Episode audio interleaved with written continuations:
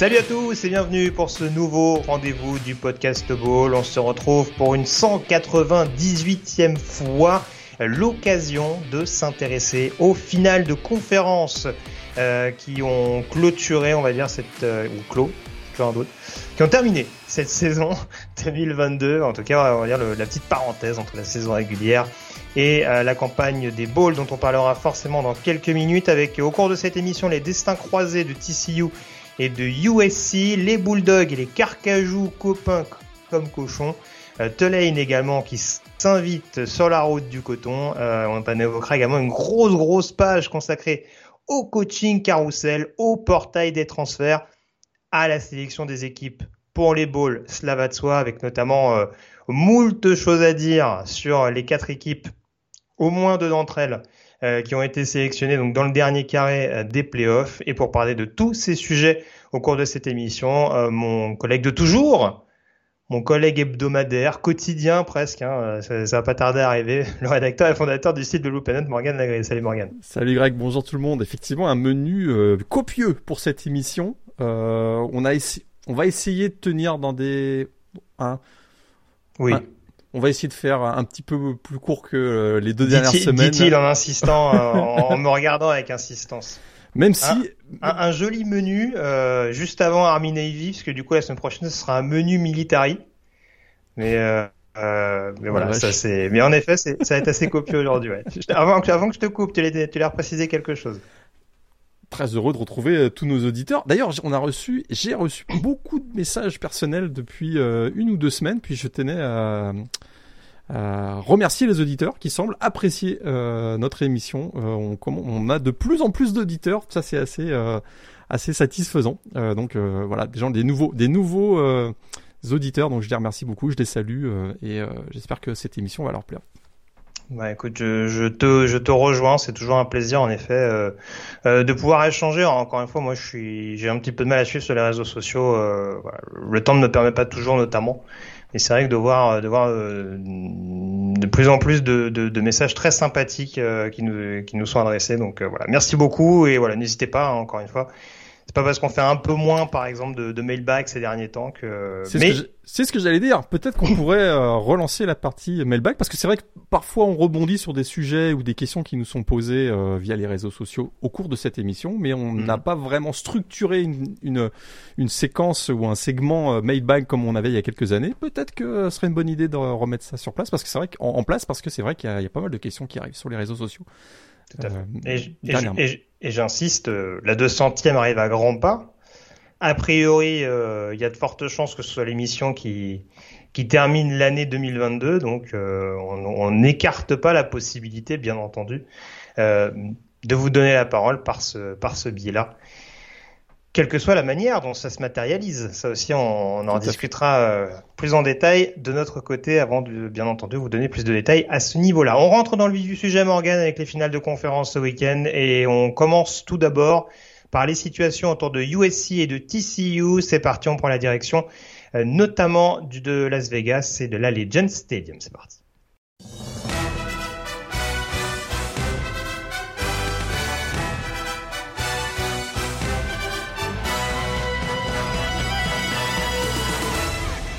Puisque c'était la première finale euh, du Power 5 qui se disputait au cours de, cette semaine. Alors, on l'avait dit, c'est vrai que cette semaine, avec les différents scénarios euh, de ces dernières journées, euh, donnait place à quelques rencontres assez déséquilibrées sur le papier. Hein. Beaucoup d'équipes, par exemple, invaincues contre des équipes à, à 3, 4 défaites. En l'occurrence, USC Utah, on n'était pas dans ce cas de figure. Euh, on n'avait pas forcément une rencontre aussi intrigante pour les deux équipes, en tout cas pour le même objectif, j'ai envie de dire, parce que USC jouait une place très clairement en playoff avec sa seule défaite de la saison justement contre Utah, alors que Utah jouait très clairement euh, une victoire notamment pour se qualifier au Rose Bowl et retrouver donc le, match justement du côté de Los Angeles euh, qu'ils avaient déjà joué la saison dernière. Euh, USC était donc en, en rédemption Morgan, on attendait un petit peu que qu'on efface cet affront de cette défaite d'un point subi du côté de Salt Lake City. Bah que nenni, euh, victoire 47 à 24 de Utah. Et on a, on beaucoup de rencontres dans ce style-là au cours de cette saison, mais alors euh, la manière dont USC s'est écroulé au retour des vestiaires, c'est quand même assez inexplicable.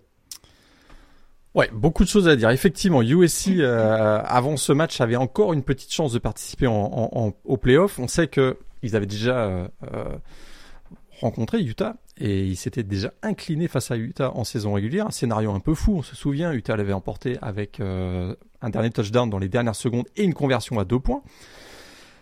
Là, il retrouvait donc euh, l'équipe de Kyle Whittingham et euh, effectivement, il y a eu deux phases. Hein. Il y a eu une première phase où ils sont plutôt, je parle de USC, plutôt bien rentrés dans le match. Hein. Euh, bon plan de match, une exécution plutôt satisfaisante, un Caleb Williams qui continuait de surfer sur la vague des matchs des dernières semaines. Ils se sont d'ailleurs retrouvés menant 17 à 3. Et puis il y a eu cette blessure. Il y a eu cette blessure au mollet euh, sur une course d'ailleurs euh, assez euh, spectaculaire donc du quarterback de, des Trojans. Et c'est vrai qu'à partir de ce moment-là, on a bien senti qu'il était gêné, qu'il était handicapé et que ça a indiscutablement impacté sur sa sur son rendement personnel et sur le rendement de l'attaque de USC. Mais ce serait un peu réducteur de limiter la contre-performance de USC à ce fait de jeu, à cette blessure de Caleb Williams, parce que ce qu'on a vu, c'est un peu ce qu'on a vu ces dernières semaines avec USC, c'est-à-dire que défensivement, ça a été quand même très très difficile. Et on en avait déjà parlé dans cette émission. La capacité de la défense de USC à créer des turnovers a parfois leur a parfois permis de euh, voilà de faire un écran de fumée sur un tackling très déficient et sur euh, ben, des performances individuelles en défense qui étaient parfois très contestables ou euh, voilà très approximatives on va dire. Et là face à Utah il s'est pas passé du tout puisque à partir du moment où ça faisait 17 à 3 Utah a été métamorphosé après 15 premières minutes difficiles. Et on a vu un Cameron Rising qui, a, qui est rentré en jeu et une attaque euh, de des Utes qui s'est voilà mis en place avec notamment un Jack Winden Jackson étincelant dans cette rencontre et de manière générale on a l'impression que la défense de USC a sombré en même temps que euh, son quarterback était euh, voilà essayé de se sortir d'une situation où il était blessé. Ouais, je sais pas si c'est un peu sévère de dire ça, mais j'ai l'impression que sorti de Tuipoloto et de Gentry, la défense de USC, c'est quand même pas. C'est alors c'est sûr qu'on a fait tout un foin, notamment sur le sur le sur l'arrivée de recrues, on va dire notables, hein, en tout cas avec des références, notamment en, attaque. Hein. C'était compliqué de dire le contraire avec les Williams, les Dye, les euh, les Addison, les Williams, etc., etc. Euh, enfin l'autre Williams en l'occurrence. Mais c'est vrai que ouais, défensivement malheureusement euh, ça s'est ressenti un petit peu, c'est-à-dire que en effet comme tu l'as dit, il y a beaucoup trop de plaquages manqués et ça se paye cash, notamment au niveau du jeu au sol parce qu'en effet il y a 223 yards au sol globalement sur ce match-là, euh, que ce soit Jackson ou Bernard. Heureusement que Tevion Thomas est blessé du côté d'Utah hein, euh, pour USC parce que sinon on sait pas trop ce que ça aurait donné ou, ou que Cameron Rising pardon a été globalement annihilé. Hein, euh, bon, c'est 8 courses, 18 yards. Euh, on l'a, on l'a, déjà vu faire des performances un peu plus, un peu plus abouties que ça. Mais euh, c'est vrai qu'en l'occurrence, euh, voilà, tout, tout, le monde s'en est donné à cœur joie. Le, le tight backup Thomas Yasmin a été euh, a réussi à faire mouche sur, sur quelques sur, sur, quelques séquences et notamment encore une fois sur des sur des séquences où le plaquage était manqué. On a Moni Parks également qui fait qui fait un gros jeu à un moment donné. Et c'est surtout ça, c'est que au moment où USC a la possibilité de, de récupérer du momentum, eh ben, ils ont pris des big plays constants ah en attaque. Et euh, alors je te laisse reprendre un petit peu ton propos, mais et en plus, et ça c'était clairement identifié parce que c'était déjà ce qu'on avait vu l'année dernière contre Oregon, la ligne offensive de USC, alors je veux bien qu'elle compte sur des exploits de Caleb Williams et que les, la blessure éventuellement, en tout cas le fait que le quarterback soit diminué, ça aide pas, mais ils ont été en dessous de tout en deuxième mi-temps. Ils se sont fait dominer athlétiquement et ça, ça revient un petit peu à ce qu'on avait dit au mois d'août quand on avait préparé, quand on avait fait la preview, c'est que cette équipe de Utah, d'abord il y a de la profondeur, hein, ce qu'on avait beaucoup remarqué ces dernières, euh, ces deux dernières années avec euh, avec euh, ce programme de, de Utah, c'est-à-dire qu'il y a eu quand même quelques blessés, mais la deuxième vague était aussi athlétique, aussi physique. Et on a vu cette équipe d'Utah qui a eu un, voilà, une saison un petit peu avec des défaites surprenantes, mais mais qui sur ce match-là a été exactement, c'est exactement, on a vu exactement l'équipe de Utah qu'on s'attendait de voir tout au long de la saison et qui était pour certains euh, peut-être même un candidat au playoff hein, quand on avait fait la quand on avait fait la preview en, en, août. Ben, c'est avec ce type de performance que Utah aurait pu être un candidat au playoff. Malheureusement, euh, il y a eu ces trois défaites en cours de saison, mais je te rejoins complètement. Ils ont été athlétiquement dominants défensivement, mais, mais aussi euh, offensivement. La ligne offensive, notamment de, Utah, a dominé aussi la défense sur la, sur la ligne de scrimmage, euh, la défense des Trojans. Et donc, du coup, comme l'année dernière avec Oregon, Utah a donc battu deux fois USC, sans controverse, pour s'assurer. On n'est plus, du tout dans l'équipe de Utah qui est arrivée à l'époque dans la Pac dans la Pac-10 un petit peu sur la pointe des pieds, euh, on est là pour regarder, pour essayer d'apprendre un petit peu. C'est vraiment une force majeure. C'est pas dire que je l'ai découvert, hein, mais en tout cas, c'est clairement aujourd'hui une force majeure de la, de la conférence Pac-12, euh, à n'en pas douter. Et ça va de le, devenir d'autant plus que USC va quitter vers la Big Ten dans les, euh, dans les deux prochaines années. Donc très clairement, et on s'attend à ce que Oregon suive d'ailleurs. Bon, on va pas lancer la partie euh, réalignement aujourd'hui, on a beaucoup de sujets. Mais, on va en reparler rapidement quand même, on sûrement euh, lors du coaching carousel, mais en effet, il y aura des choses à repréciser. Ouais.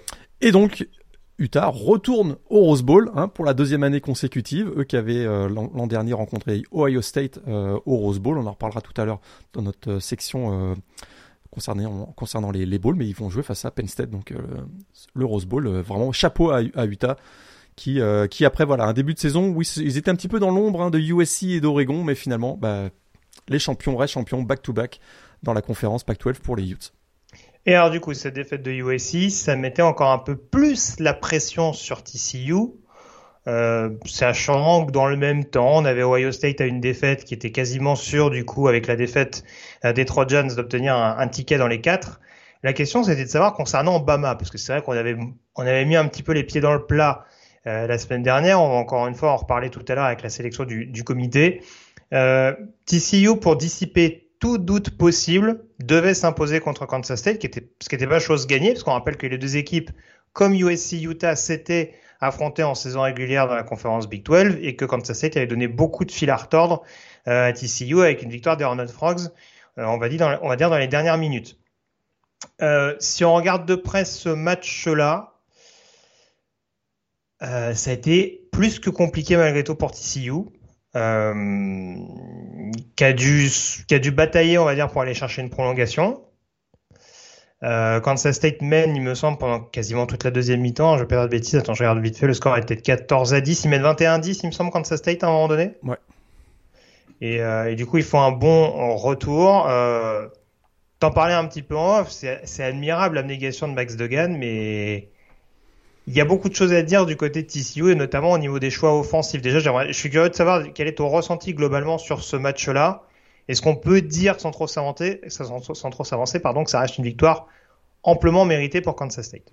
Ouais, parce que à l'exception de la poussée euh, absolument incroyable et du retour incroyable et de l'effort incroyable et de la combativité incroyable de Max Degan euh, en toute fin de match, notamment sur ce drive où, de 95 yards, où tout seul, hein, tout seul, il va courir les 95 yards. Il finit à bout de souffle, pauvre. Il, finit à bout de souffle en plus. C'est vrai que ça c'était quand même euh, un, exploit mémorable. Ça restera une des, une des images vraiment voilà. Et qui, on va retenir cette image de cette saison 2022, ce, notamment ce drive et cette combativité de Max Degan. Mais ça vient, un, voilà ça représente pas tout à fait ce qui s'est passé dans le match. Dans, ce match, on a quand même eu une équipe de Kansas State qui a maîtrisé son sujet, malgré la blessure en plus de Malik Knowles hein, en, tout mhm. début de match. Donc, s'ils ont perdu quand même un gros morceau de leur attaque, on a vu que euh, bah, du, voilà, du, côté du côté des Wildcats, qui étaient aussi euh, privés d'Adrian Martinez, on le rappelle quand même.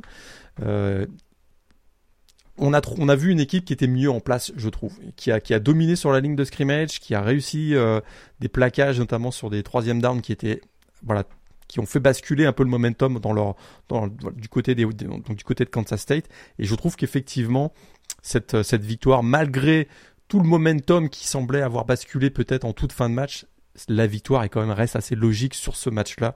Il y a eu une plus grande maîtrise, je trouve, du, jeu. Dans le play calling, tu, tu, vas y revenir tout de suite sur les appels du jeu, notamment euh, offensif des Horned Frogs. Très contestable. Euh, mais voilà, sur ce match-là, il n'y a pas forcément grand-chose à dire. C'est une belle revanche pour euh, pour les Wildcats, qui s'étaient donc inclinés en cours de saison après avoir mené 28-10. On s'en souvient, qui avait accordé 4 touchdowns et TCU c'était euh, finalement l'avait finalement emporté. Et ils Kansas State nous refait le coup de 2003. On se souvient qu'en 2003, ils avaient affronté Oklahoma en finale de la Big 12. Une équipe d'Oklahoma invaincue ils avaient gagné et c'est exactement ce qui s'est passé donc euh, le week-end dernier face à face à TCU. Champion, champion donc de la Big 12. Champion mon frère, comme, comme disait l'autre à l'époque. Euh, mais euh, non, non, ça. Alors, je sais pas ce qui s'est passé cette semaine. Visiblement, chez les Riley, on n'était pas très inspiré. Parce que, bon, alors Lincoln, on l'a dit, c'est sûr que la O-line a un petit peu souffert du côté de, du côté de la, de la Californie.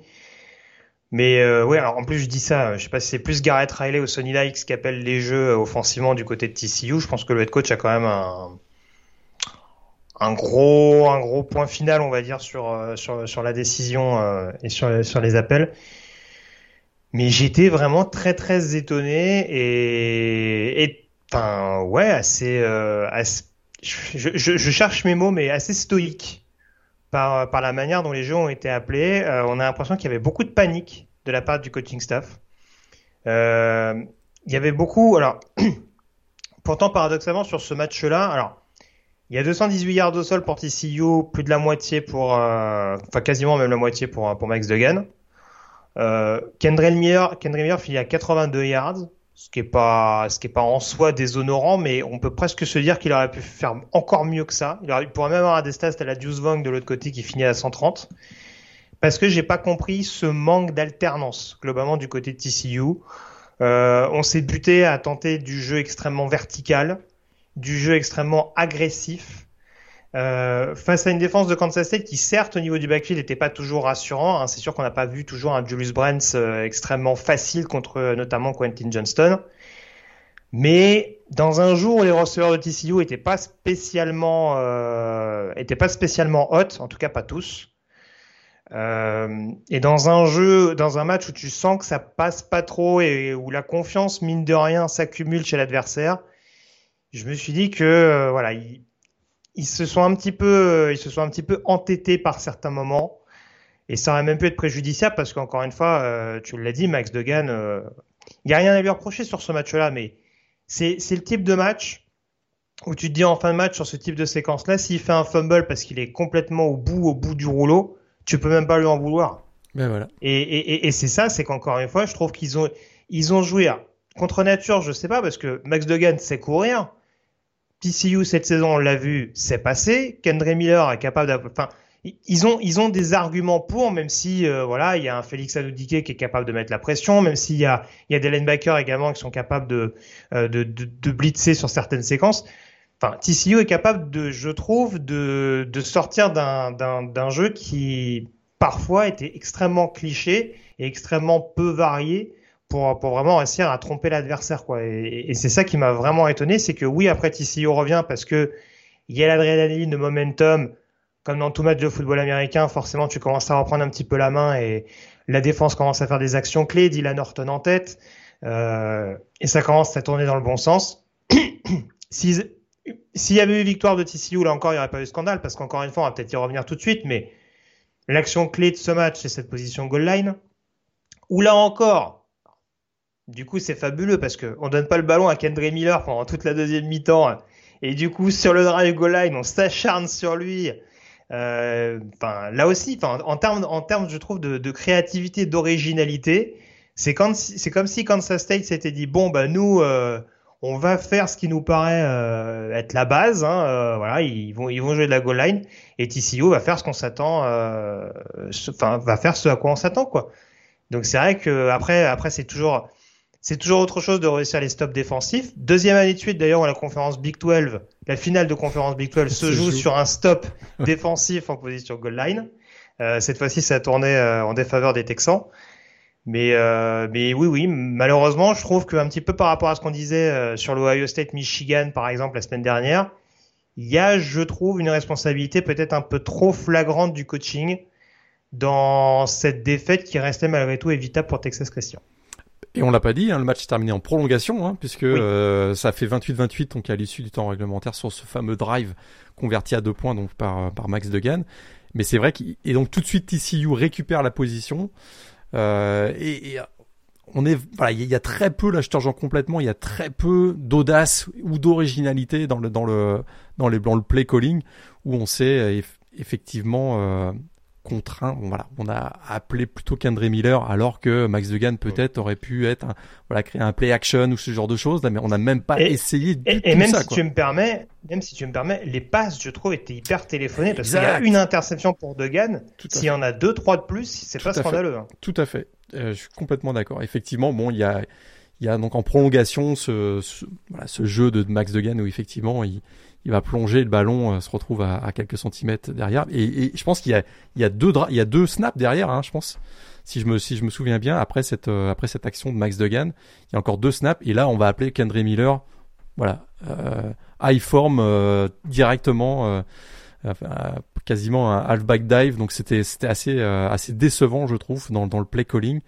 Et surtout en prolongation, on sait que s'ils ne parviennent pas à conclure la quatrième tentative, bah derrière c'est quasiment terminé parce que ça donne le ballon sur les 25 yards à Kansas State qui n'a plus qu'à tenter un field goal et c'est exactement ce qui s'est passé sur le, field goal donc réussi par euh, Kai Zetner. Tout à fait. Donc euh, Kansas en l'occurrence qui obtient son ticket pour le Sugar Bowl.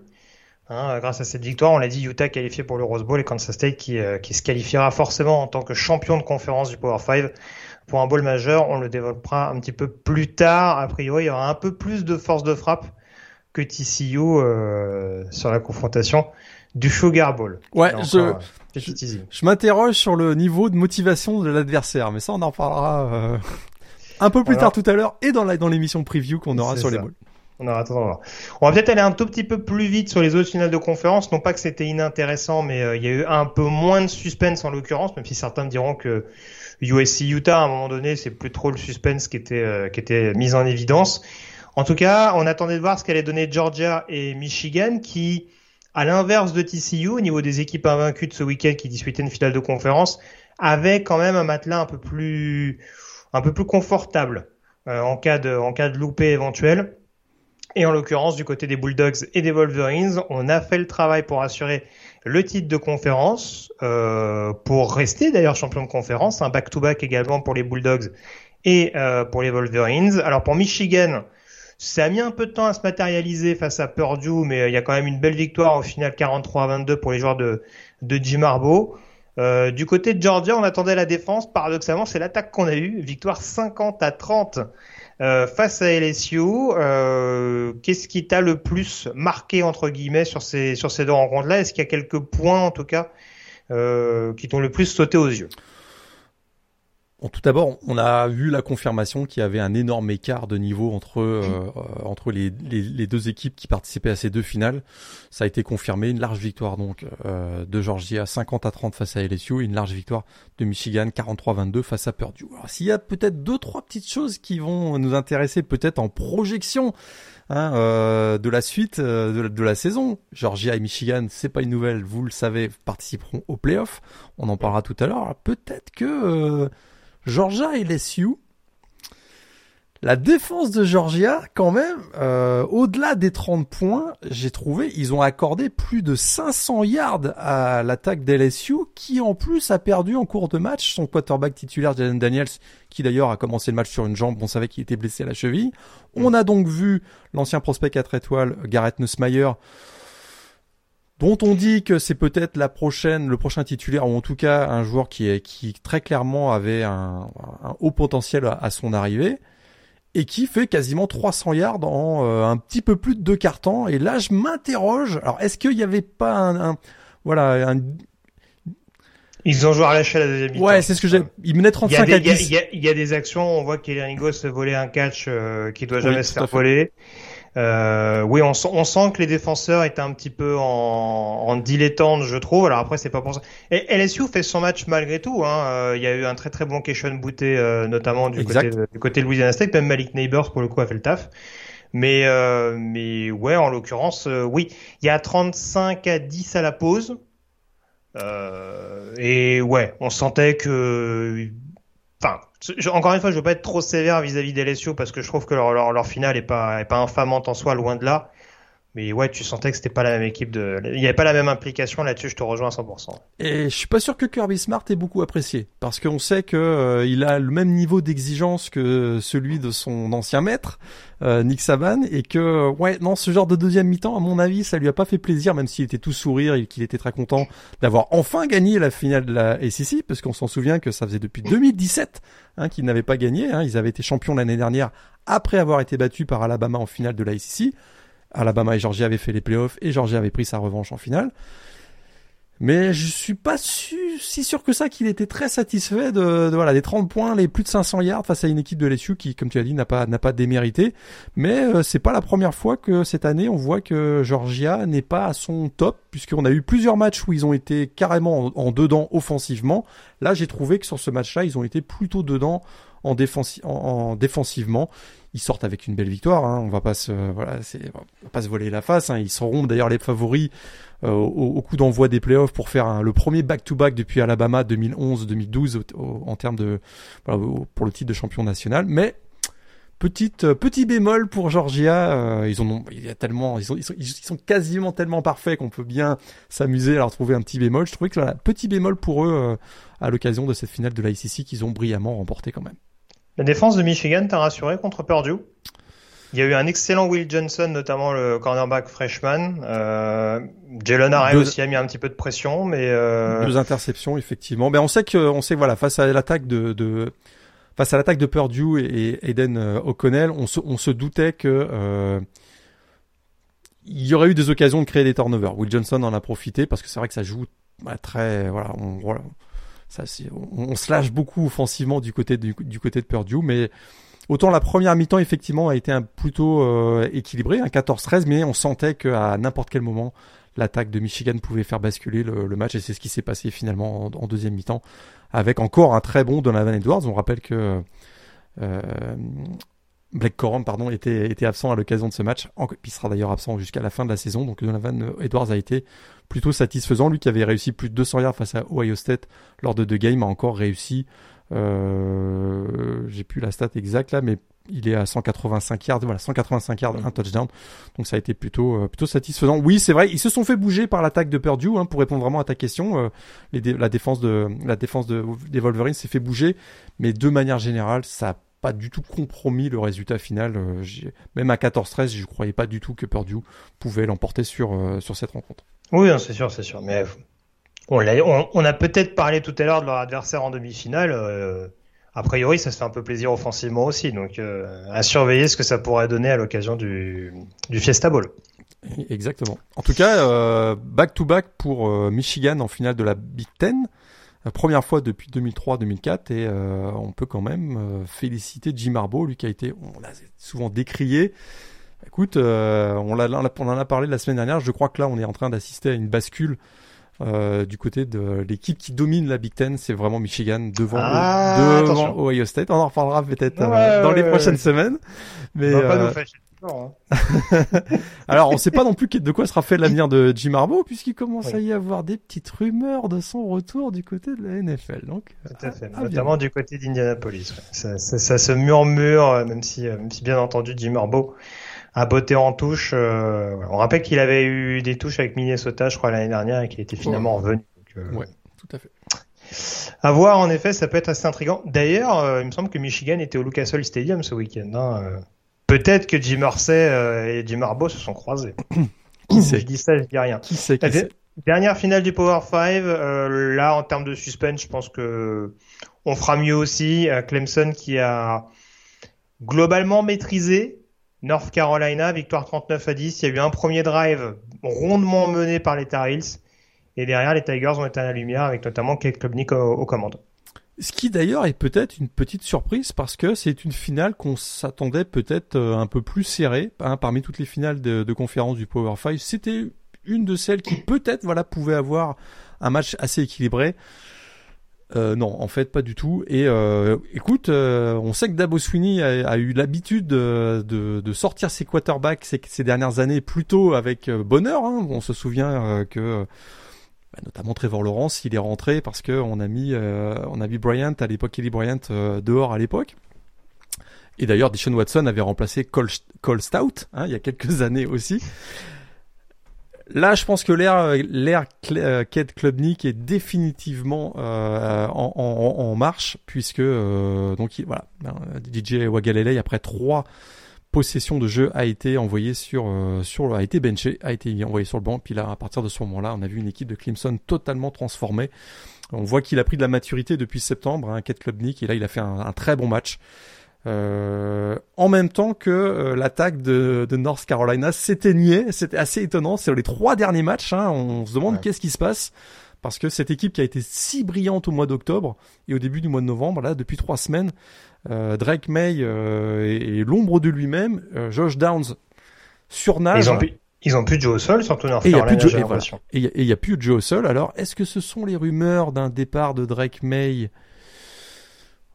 via le portail des transferts à l'intersaison? Je sais pas si tu as commencé à voir ça. On a même dit qu'Alabama cherche un, un, oui, bah, cherche un successeur à Bryce Young. Donc, euh... je dis ça, je dis rien. Mais en tout cas, le résultat de ce match, c'est que euh, Clemson a largement dominé la rencontre face à North Carolina. Défensivement, on a été également solide. 39-10 le score final. Et finalement, Clemson retrouve euh, le statut de numéro 1 de l'ACC qu'il avait abandonné à Pittsburgh l'an dernier. Ça a été finalement voilà un court passage euh, passage de relais puisque c'est le septième titre de champion de la SEC sur les huit dernières années pour les Tigers de Clemson. Donc euh, malgré une saison qui finalement euh, on a dit mauvaise, bah, ils finissent avec 11-2 hein, quand même. Et euh, il y a beaucoup de, il y a beaucoup de programmes à travers le pays qui seraient satisfaits de faire une saison à 11-2 et eux on, on dit que ça a été une mauvaise saison. Donc euh. c'est sûr. Bon, l'ACC en tout cas retourne dans la, le titre d'ACC retourne dans la division Atlantique hein, après avoir été glané par Pittsburgh la saison dernière après. après l'hégémonie de la division Atlantique pendant des années et des années matérialisée par Clemson et Florida State. Clemson, je pense qu'on va quand même avoir en travers de la gorge ces problèmes d'équipe spéciale contre South Carolina, hein, parce que je pense qu'il y a une défaite, il y a playoff. Hein. Mais je crois que tu as raison. Je pense que si s'il n'y avait pas eu cette euh, défaite euh, au Palmetto Bowl face à South Carolina, ils, auraient été ils seraient sortis ici. Très fortement considérés, effectivement.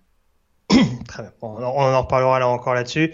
On passe au groupe of five avec notamment le joli coup de Tulane qui prend sa revanche contre UCF 45 à, 28. Alors ah, tu parlais d'attaques qui se sont fait plaisir. la défense de Central Florida, engloutie, je pense qu'on peut le dire, par la vague verte, ça a pété de partout. Hein. Et tu l'as une chapeau quand même, une équipe qui euh, avait gagné deux matchs la saison dernière. Là, ils finissent à 11-2. On rappelle... Beaucoup de défaites de peu l'année dernière. Hein. C'est vrai que c'était un peu... Euh, une euh, voilà des petits problèmes de blessure pour Michael Pratt aussi mais je te rejoins c'est sûr que c'est c'est ils sont transfigurés par rapport à ce qu'on pouvait voir la saison dernière. Ils ont battu le champion de la Big 12 cette année euh, Kansas State et ils ont gagné c'était la première fois qu'ils gagnaient un match contre une équipe du top 25 depuis une éternité. Donc c'est ça ça récompense quand même une superbe saison et ça a été ils ont été gagnés à Cincinnati. Ils ont été gagnés à Cincinnati, donc leur place en finale n'était absolument, euh, il n'y avait aucune controverse. Et ce match a été voilà un point d'exclamation sur une saison qui a été remarquablement bien réussi et, et, Willy Fritz, le coach, a fait un boulot incroyable pour finalement maximiser euh, le talent qu'il avait à sa disposition, à l'image d'un Michael Pratt qui a été fantastique, 394 yards dans, dans cette finale, et un Ty J. Spears qui n'a cessé de progresser, on a l'impression, plus la saison avançait, et surtout qui est qui est vraiment à son summum dans les grands rendez-vous. Et ça, c'est quand même assez euh, assez incroyable. Et donc, euh, Tulane est champion de la AC, euh, et en même temps, euh, ben écoute, va jouer un bowl majeur euh, parce que euh, avec ce titre de champion d'AAC, ils obtiennent leur ticket pour le Cotton Bowl. Oui, on a rapidement compris que, ouais, surtout avec deux défaites, euh, l'AAC serait très très bien considéré. Parce que même UCF était classé en ayant perdu à Navy, en, ayant perdu contre Navy, en ayant gagné à l'arrache à South Florida. On a, oui, on, on, sentait que... juste la stat quand même impressionnante de ce match. Hein. Tulane gagne 45 à 28. Alors forcément, il y a les 648 yards offensifs. Tu parlais des stats de Michael Pratt, mais euh, on s'est fait plaisir un petit peu partout, notamment par l'intermédiaire de Ty Spears. Et Tulane gagne donc 45 à 28 en faisant un 0 sur 2 sur quatrième tentative et en ayant 3 turnovers à 0. En ayant concédé 3 turnovers à 0. Mais j'ose à peine imaginer s'ils avaient à peu près protégé le ballon comme, euh, comme il fallait. Effectivement. Mais vraiment dans, dans l'exit, et tu l'as pas dit, mais euh, il y a une autre stat assez. C'est 6 sur 23 sur troisième down pour UCF. Ouais.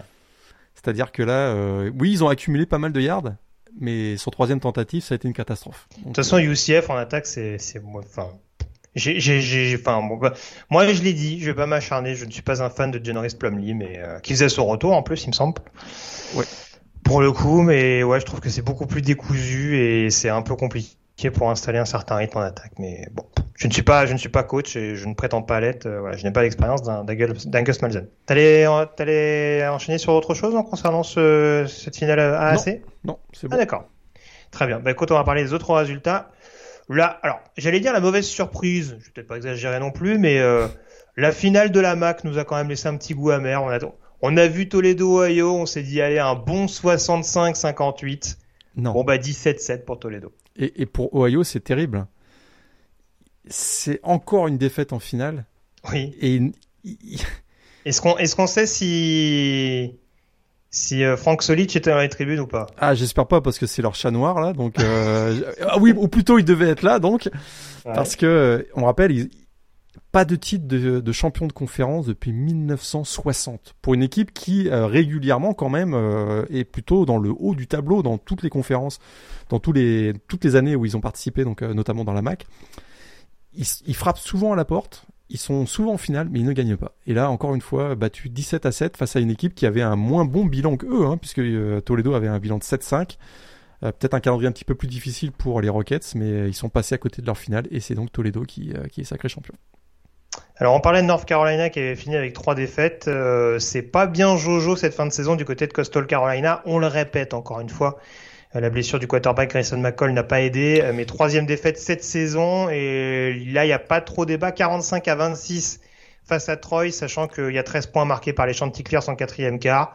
Ça a été dominé de la tête et des épaules par les Trojans. Ouais, Grayson McCall, était, Grayson McCall était de retour, mais très clairement, euh, si, voilà, ça a été plus difficile pour lui. Plus de 300 yards à la passe, mais de manière générale, on a vu une équipe de Troy avec un Gunnar Watson euh, vraiment excellent dans ce match encore une fois, très incisif. Alors, il, lance pas souvent le ballon, mais quand il lance, euh, ça, fait mouche, hein. parce que euh, on a vu que Reggie Johnson et euh, Deshaun Studemeyer ont terminé à plus de 30 yards par réception sur ce match. Donc c'est bah, à chaque fois c'est des big plays et ça passe très bien. Et puis euh, il n'y a pas eu grand chose à dire effectivement. Une victoire assez logique de, de Troy sur, sur, ce match 45 à, à 26. Et Coastal Carolina a surveillé, parce qu'on en reparlera sûrement tout à l'heure à l'occasion du coaching carousel.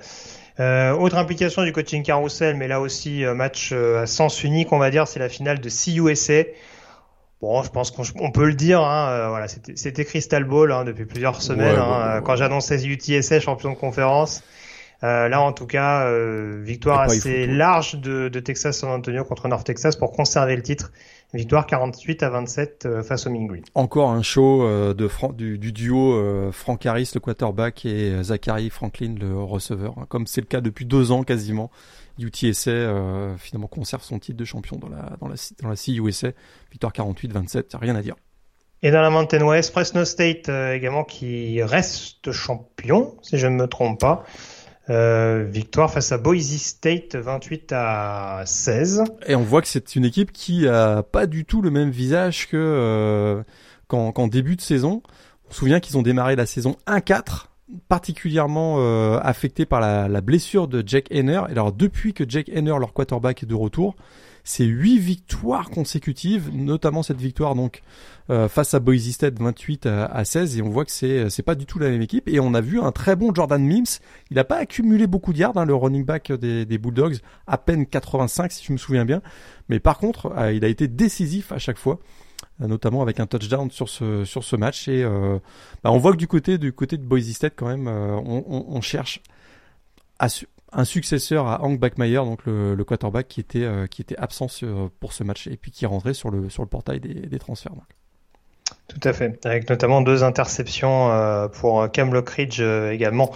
Le defensive back de Fresno State, on a aussi eu un touchdown sur retour de coup de pied, me semble-t-il, de Nico Remigio, l'ancien de, de California. Exact. Donc euh, voilà, on a, on a globalement été dominé dans pas mal de secteurs de jeu du côté de Boise State, même si on sait que c'était plus ou moins, paradoxalement, malgré leur fiche de 8-0 dans la Mountain West, une petite année de transition, euh, notamment avec le, changement au poste de quarterback du côté de Boise. C'est déjà un peu plus rassurant que ce qu'on a vu l'année dernière pour la première année d'Andy Avalos du côté de l'Idaho. On a fait le tour sur la 1A, donc ton top 3 à l'issue de ces matchs de cette semaine. Bon, moi j'ai beaucoup aimé, le... pardon, j'ai beaucoup aimé le match entre euh, Kansas State et, euh, et TCU. C'est vrai qu'il y avait, voilà, y a eu beaucoup de spectacles, un des matchs les plus serrés, le match le plus serré de cette, de ce week-end. Donc à à revoir peut-être aussi. Euh, Georgia et LSU, c'est vrai qu'il y a eu, il y a eu quand même, voilà, il y a eu, il y a eu du spectacle. L'issue du, le sort du match a rapidement été plié, mais il y a eu, il y a eu du spectacle, donc c'est peut-être à, peut-être également à revoir. Et puis, euh, Michigan, oui, Michigan perdu. Le, le, troisième, c'est, plus ouvert. USC, Utah peut-être. Voilà, en fonction des goûts et des préférences, des styles de jeu qu'on affectionne. Parenthèse FCS, Monsieur Lagré, puisqu'on avait donc les huitièmes de finale qui se déroulaient au cours de ce week-end. Et euh, mauvaise nouvelle pour Furman et Axel Levro, l'aventure se termine euh, à l'issue de ce deuxième tour, donc sur le terrain d'Incarnate World. On n'est pas passé loin ah malgré tout hein, pour les Paladins. Euh, défaite 41 à 38 face au coéquipier euh, de Lindsay Scott. Alors je sais pas si ce sera dans ton top 3 de la semaine, mais euh, on reste dans, dans des bonnes attaques euh, ah bah, bien bien explosives hein, du côté Ah bah ça on le savait. Hein. On le savait, Incarnate World, l'attaque la, plus explosive. Euh, avec un Lindsay Scott qui a encore réussi un touchdown euh, ultra spectaculaire à l'occasion de ce match, mais Furman effectivement a très bien résisté et même menait au score en toute fin de match. On a on est passé tout proche de, de l'exploit du côté de du côté de Furman. Malheureusement effectivement pour Alex Lebro et les Paladins, bah, c'est une défaite. Mais je dirais que bah, c'est une défaite qui s'inscrit vraiment dans ce qu'on a vu pendant le week-end parce qu'il n'y a aucune tête de série qui a été battue à l'occasion de ce match. Hein. Mm. Euh, ça, ça a été, on, l'avait dit dans les previews, il est rare, on n'est pas du tout dans un modèle à la March Madness où euh, ça, ça, peut exploser dans tous les sens. Souvent, les têtes de série, on les retrouve euh, assez loin dans le tableau et c'est exactement ce qu'on a vu cette année puisque les huit premières têtes de série seront les quarts de finalistes et à l'occasion de ce match. Et nos amis de Sacramento State sont passés. Hein, t'as, découvert ça. J'ai eu une grande pensée pour toi. quand, ils, quand je les ai vus mener par, par Richmond, en effet, bon, victoire au final. Euh, 38 à 31 hein, de la part de, de la part de, du programme californien. Mais oui, c'est ça a été un petit peu. Euh, ils, ils, ont, ils ont encore été assez nettement bousculés euh, en l'occurrence et ça rassure pas euh, dans l'optique de leur prochain match. Alors du coup, ce sera bah, Incarnate World. Contre Incarnate World. Ouais. En quart de finale, donc ouais, attention à. C'était le gros. C'était le gros match. Hein. On savait qu'il y avait peut-être deux vraiment gros matchs. Il y avait Sacramento State, donc de la Big Sky contre Richmond de la CA, donc vraiment la deux grosses conférences. On savait que Richmond euh, régulièrement euh, peut aller en quart de finale. Donc c'était vraiment un gros match, ça fait 38-31. On s'attendait peut-être à avoir une plus grosse résistance euh, de Montana au Fargo Dome contre North Dakota State. Ça s'est pas du tout produit. Une victoire 49-26 pour pour le Bison. Et puis pour le reste, il y a eu aucune aucune surprise. Il y a un Samford Southeastern Louisiana. Alors Southeastern Louisiana, ils sont arrachés au tour précédent pour éliminer Idaho. Ils ont été jusqu'aux prolongations pour se faire sortir par, par Samford. Hein, euh, on, le rappelle, adversaire de conférence de, de Foreman justement cette saison, et euh, qui ira au prochain tour. Ça va quand même être un peu plus compliqué pour eux pour espérer euh, eux aussi se, se, sortir du guipier du Fargo Dome euh, dans, dans les prochains jours. Ouais, ça va être compliqué puisque euh, donc ils vont se déplacer du côté de North Dakota State. Alors ça donne quoi pour les quarts de finale? Eh Bien dans la première partie de tableau, on va avoir South Dakota State, la, la équipe numéro 1 du pays, qui va jouer face à Holy Cross tête de mhm. série numéro 8 euh, dans cette J'ai vu le Holy Cross New, New Hampshire, c'était pas foufou. Hein. En plus la météo aidait pas, mais euh, franchement c'est pas dans mon top 3 FCS de la semaine, je te le dis tout de suite. Hein. Non, euh, les Crusaders, à mon avis, ils vont pas vivre du tout du côté de South Dakota State, j'y crois pas du tout. Donc, euh, ça, va être la croix et la bannière. Pour ça va être la croix et la bannière, voilà. donc dans cette même partie de tableau, on va avoir William Emery contre Montana State, et puis dans l'autre partie de tableau, donc on va avoir North Dakota State contre euh, Sam Ford, on le disait à l'instant, et Incarnate Word contre Sacramento State. Tout à fait. South Dakota State et William Mary euh, qui ont déroulé tous les deux. William Mary, attention quand même. Hein. Alors Gardner Webb, c'est un peu le c'était un peu l'invité, euh, pourquoi pas moi, des huitièmes de finale, mais, euh, mais en l'occurrence, euh, ouais, ouais, coaché par Mike London, hein, une ancienne connaissance notamment de, de FBS. Donc ça peut éventuellement poser des problèmes à Montana State, même si, même si voilà, après Montana State, Weber State, on s'attendait de toute façon à ce que ce soit, à ce qu'il y ait du répondant de part et d'autre. Donc ce sera en tout cas un, duel assez épique à suivre. Ouais, alors ces matchs ont, ont lieu, c'est vrai, au mois de décembre, pendant la période des bowls on va pas se mentir, hein, les premiers bowls, notamment du premier week-end du 16-17 décembre, ça va pas être l'extase. Il y en a peut-être un ou deux qui sont intéressants. Moi, je vous encourage très fortement. Ouais, allez regarder ça parce que là, on arrive dans les quarts de finale, demi-finale. On l'a déjà dit, hein, il y a beaucoup de joueurs qui euh, sont issus de ces programmes qui vont être euh, des joueurs de la NFL dans les prochaines années. Hein. Les Cooper Cup, etc. Ça vient de ce niveau-là, donc euh, profitez-en pour aller regarder. voilà, et, soyez curieux et allez essayer d'aller regarder ces matchs-là. Il y a une bonne ambiance, ça se joue sur campus, hein, c'est pas des matchs sur terrain neutre, donc c'est petite petit message d'ailleurs, mais on en parlera tout à l'heure. Mais donc, mhm. ouais, profitez-en, allez regarder ces matchs-là, je vous encourage à le faire. Euh, je vais justement donner, hein, parce qu'il n'y aura pas forcément de, de, preview très détaillé en fin d'émission, euh, le programme de ce week-end au niveau des quarts de finale FCS, avec dans la nuit de vendredi à samedi à 1h du matin, euh, North Dakota... Bah, il y aura quasiment tous les matchs dans la nuit de vendredi à samedi, si je ne me trompe pas. Euh, North Dakota State contre Stanford, ce sera donc à 1h du matin. Euh, Montana State, William and Mary, ce sera à 4h15 du côté de Bozeman. Euh, le Sacramento State Incarnate World, ça aura lieu à 4h30 du matin. Et euh, samedi à 18h, on aura le South Dakota State contre Holy Cross. Oui. Et je crois d'ailleurs que tous ces matchs sont disponibles en replay sur le ESPN Player pour, pour nos amis européens. Tout à fait. C'est par ce biais que j'ai regardé le formidable Holy Cross New Hampshire qui me brûle encore les yeux. Euh, on a fait le tour sur la FCS. On peut désormais, on va reparler euh, dans quelques minutes de la FCS là aussi parce qu'il y a eu quelques implications. Euh, euh, parce que je l'ai pas dit, hein, mais Jackson State a remporté aux surprises la finale de la SWAC euh, contre Southern. Southern, ouais. Mm. ouais.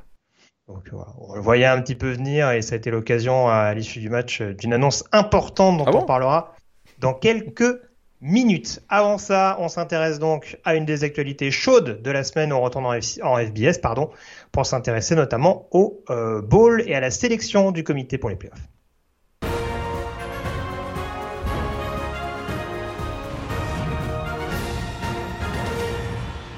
Puisqu'il fallait donc désigner le top 4 à l'issue de, des résultats de ce week-end, Morgan, euh, savoir qui allait tirer la queue du Mickey. Alors, Georgia et Michigan, on l'a dit, il y avait déjà des fortes suspicions, même en cas de défaite en finale de conférence. Leur succès a confirmé ça. Dans l'ordre, euh, avec Georgia en 1 et Michigan en 2, hein, je pense que peut-être que si Michigan avait gagné 30 ou 40 points, on se serait posé la question, mais là, en l'occurrence, euh, le contenu des deux équipes donnait quand même un ascendant assez net à Georgia. La question, c'était de savoir, du coup, qui étaient les deux autres. Et paradoxalement, si on prend un petit peu de recul par rapport au, classement qui a été désigné par le comité, on avait plus de certitude pour le numéro 4 que pour le numéro 3.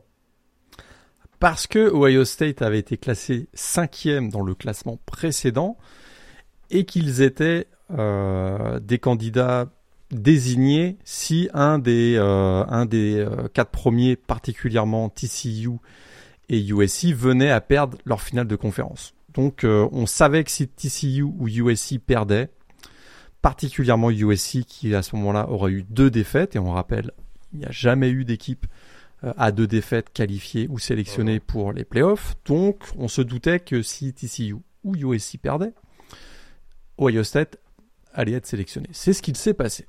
Alors là, ensuite, parce que je te vois venir. C'est là que ça se gâte. C'est là que ça se gâte. Parce que là, il y avait le débat TCU donc pas champion de conférence Big 12, battu par, Kansas State, mais à une défaite, ou l'Empire, ou l'Empire Alabama a deux défaites, mais qui a plutôt bien fini sa saison, euh, qui a retrouvé d'ailleurs des forces avec de retour de certains joueurs blessés, mais à deux défaites. Donc là, il y avait vraiment ce débat. TCU a une défaite non champion de la Big 12, ou Alabama a deux défaites non, non finaliste et non champion de la SEC.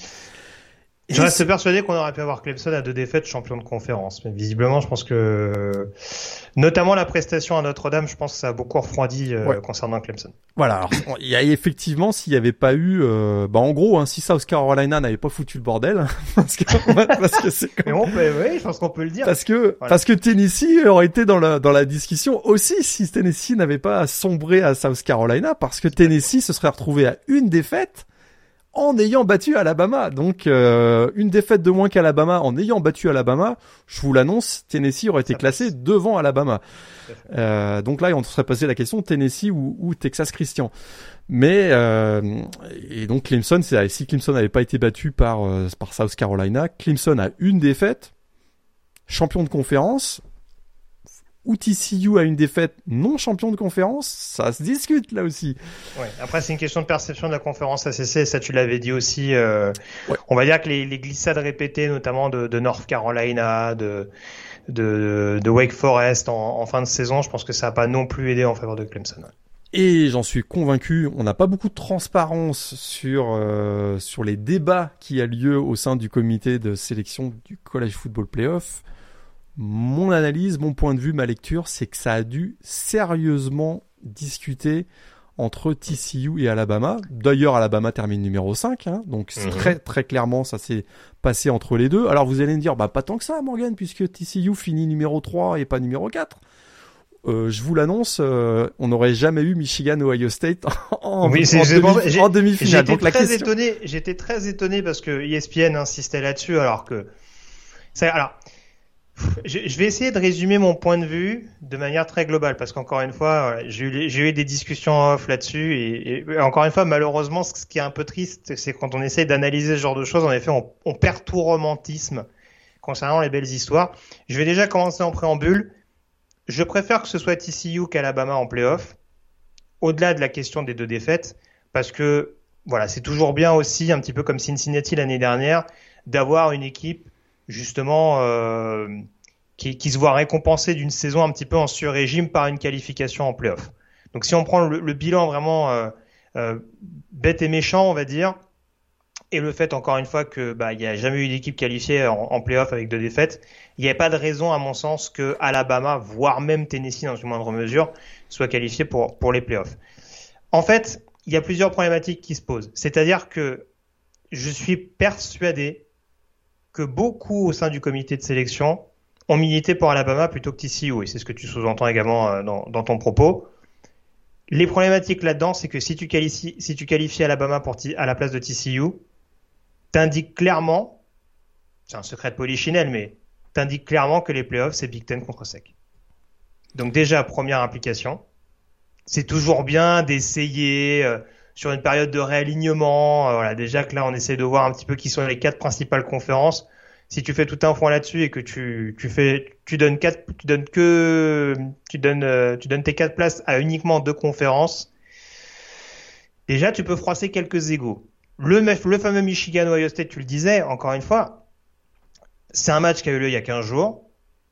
C'est un match qui, si tu le joues en demi-finale, tu fais clairement savoir en public en gros le Michigan Purdue, bah en fait, euh, c'est une finale Big Ten, mais euh, c'est on, s'en torche un peu quoi. Donc c'est comme si tu ne tenais pas compte du résultat qui a eu lieu à Columbus, c'est comme si tu ne tenais pas compte du titre de conférence qui a eu derrière, et c'est comme si tu enlevais la possibilité aux champions de conférence, enfin c'est comme si tu empêchais une potentielle finale Big Ten, comme tu avais permis une finale de conférence, euh, tu avais permis une finale nationale intrinsèque entre Georgia et Alabama ces dernières années.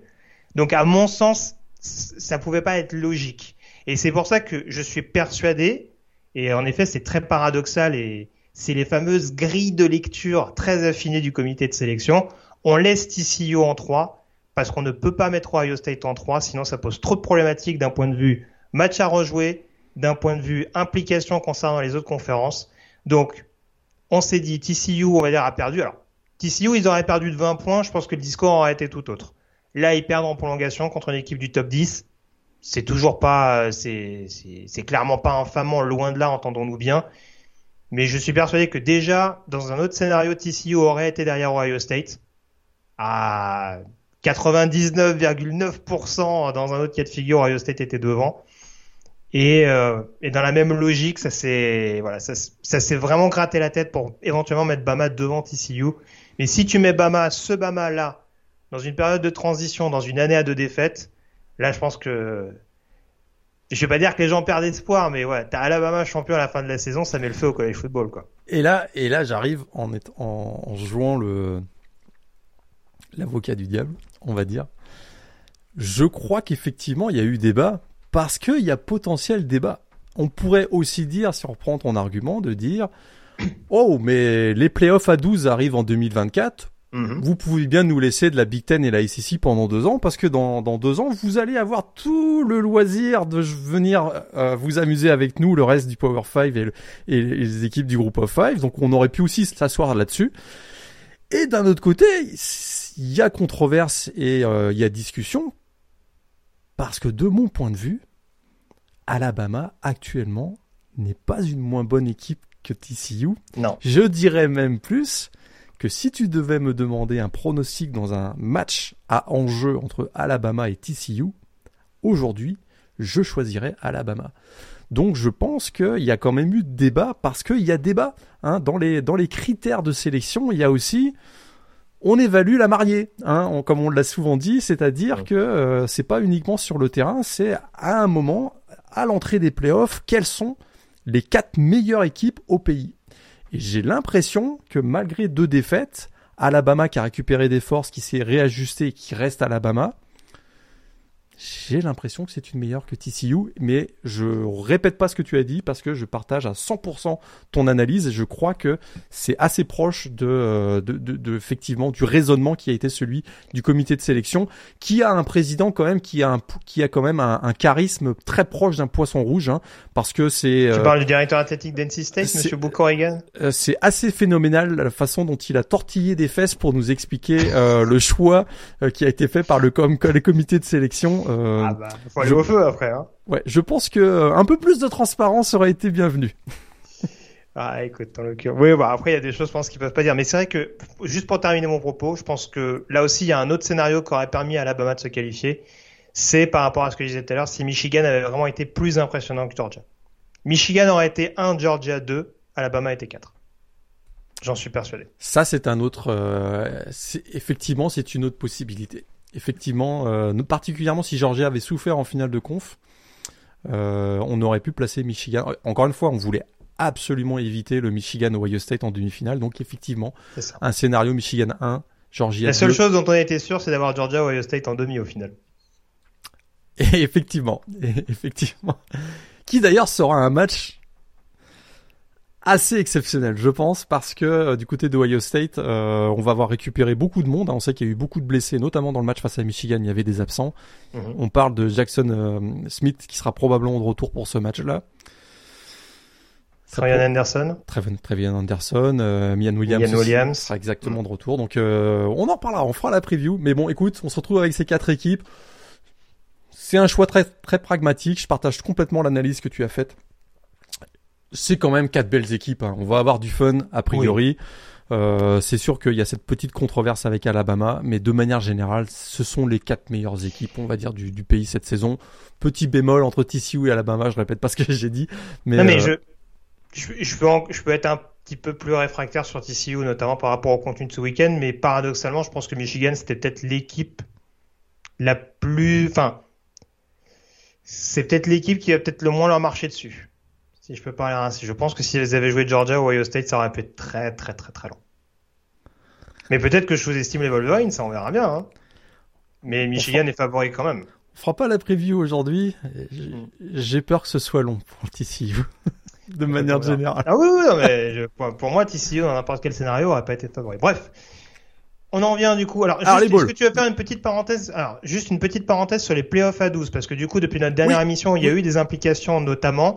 On attendait de savoir, notamment, euh, on a mis un joli coup de pression au Rose Bowl, hein, Oh, Euh, un, pour un, son- gu- un gun sur la tempe, hein, on peut le dire, un bon gun sur la tempe. hein. pour savoir clairement s'ils jouaient le jeu des playoffs à 12. Euh, c'est dans deux ans, du coup, on parle, on parle, on parle Bah voilà. déjà dans, dans deux saisons. Alors, vas-y, dis-nous tout. Bah, L'histoire, c'était que le Rose Bowl a un contrat d'exclusivité sur son, sur sa, sur l'horaire, le, le, le Donc le 1er janvier à 17h, c'est réservé au Rose Bowl et c'est un contrat qui court jusqu'en 2026 un contrat qui faisait partie des 12 années hein, signées donc en, 2014, donc de 2014 à 2026. On avait cette rotation des bowls, vous, connaissez le principe, playoff à 4, rotation des bowls, mais le Rose Bowl conserve son horaire quoi qu'il arrive. Et il voulait pas revenir sur cet accord. Sauf que euh, pour des raisons de logistique et d'aménagement du calendrier, il aurait fallu que le Rose Bowl abandonne euh, ce, cette, voilà, cet avantage comparatif par rapport aux autres bowls. Mais nos amis du Rose Bowl ne voulaient pas. Il faut savoir que le Rose Bowl, c'est un, c'est un événement autant culturel que sportif. Hein. Il y a la parade des roses, il y a énormément de choses tout autour de, de cet événement. Il y a beaucoup de pression euh, locale qui, euh, qui vous, voilà, qui faisait en sorte que le Rose Bowl était très réticent à lâcher, euh, à lâcher l'affaire, on va dire. Voilà, mais notre écoute, notre comité de sélection ou en tout cas l'organisation des collèges football playoffs a rappelé que ben s'il bougeait pas, c'est-à-dire que s'il ne, ne revenez pas sur cette décision. C'était un manque à gagner à hauteur de 450 millions de dollars. Hein. C'est pas plus compliqué que ça, parce que en, soulevant cette, cette clause, en tout cas en renonçant à, cette, à cet avantage, on pouvait passer au, au playoff à 12 en 2024 avec un réajustement, comme je l'ai dit, des calendriers. Il faut savoir que les quarts de finale, demi-finale et finale se passeront début janvier. Hein. Les quarts de finale auront lieu le, week-end du 1er janvier, demi-finale donc une semaine plus tard et la finale deux semaines après. Donc il fallait absolument que le Rose Bowl accepte de, de revenir sur cet avantage. Ils avaient jusqu'à mercredi dernier euh, minuit pour pouvoir revenir et puis finalement ils ont décidé de euh, que 450 millions de dollars, on peut y réfléchir un petit peu quand même. Donc le Rose Bowl ayant choisi de lever cette clause, on a pu, on aura les playoffs à 12 à partir de 2024 euh, et c'est une vraie révolution. On en reparlera. Je, quand on regarde la projection de ce que ça donnerait avec le classement euh, du top 25 du comité de sélection qui a été publié dimanche, si on se projette, est-ce que ça donnerait à des playoffs à 12 Je me dis qu'il y a des matchs du premier tour, ça vaut pas mieux qu'un Birmingham Ball. Je, dis ça, je dis ça, je dis rien. Et puis tout l'intérêt et toute la, et toute la, la ferveur qu'on, auquel on a eu le droit ce week-end. Bah finalement, vous savez que USC battu par Utah là, c'est pas si grave que rien à foutre, hein, parce que finalement, euh, ils auraient été quand même en playoff. Puis quand ça, on, on, on, pourrait avoir des, enfin, on va le dire, on va dire clairement, on pourra largement avoir des scénarios avec des champions nationaux à trois défaites. Hein. Ah oui, tout à fait. On pourrait avoir des champions nationaux à trois défaites, absolument. Et en même temps, toute la ferveur, je répète, la ferveur et l'intérêt qu'ont eu ces matchs ces dernières semaines, ça tomberait un petit peu à l'eau. Euh, c'est une analyse un, peu, un peu négative. Il y aurait peut-être l'avantage, on va dire, d'être exempté des premiers tours, un petit peu comme ce qu'on retrouve aujourd'hui sur les playoffs FCS dans une moindre mesure. Mais euh, oui, après, est-ce que ça change un peu? Oui, un peu l'équivalent des white cards, par exemple en, en, NFL. Mais bon, voilà, on voit que c'est pas systématiquement gage de, de, de, protection quoi que ce soit, parce que de toute façon, ce sera sur terrain neutre. Donc, euh, est-ce qu'il y aurait vraiment, euh, enfin, j'imagine a priori de la manière dont c'est libellé, vu qu'on resterait euh, fortement ancré sur les principaux bowls majeurs. Donc, euh, Et ça, c'est un problème aussi, c'est-à-dire que euh, tous ces matchs donc à 12 auront lieu sur terrain neutre. Et je sais qu'il y, y, y, a beaucoup, beaucoup de, lobbying actuellement pour faire en sorte que au moins les deux premiers tours se passent sur campus. Parce que effectivement, ça, ça amènerait cette ferveur qu'on pourrait avoir oui, au moins avoir ce vrai intérêt, ce vrai avantage à terminer devant devant quelqu'un d'autre. Bah voilà, exactement, exactement. Et, euh, et en plus, pour même les fans de ces équipes-là, euh, bah, vous imaginez, hein, on parle de 3 à 4 déplacements euh, avec l'argent qui est l'argent qui est associé à ça. Je veux dire, pour les fans de de n'importe quelle équipe, euh, bah, je sais pas, de TCU, de Kansas State ou de Clemson, je ne sais quoi. C'est un budget équivalent au Rose Bowl. C'est transport, hôtel, prix des billets, etc. fois 3, fois 4 j'ai peur qu'on se retrouve avec des stades euh, pas tout le temps remplis. Enfin, ça, c'est une analyse plutôt négative. Peut-être le playoff à 12, ça ouvre aussi la porte à plus d'équipes, à plus de ferveur, ou en tout cas plus de fans impliqués à se dire que euh, à partir du moment où je suis dans les playoffs, ben tout est possible, ce qui est pas tout à fait faux d'ailleurs. Euh, voilà, on va voir ce que ça donne, mais j'ai une petite réserve quand même sur ces playoffs à 12. C'est mon, c'est mon côté vieux con, on va dire.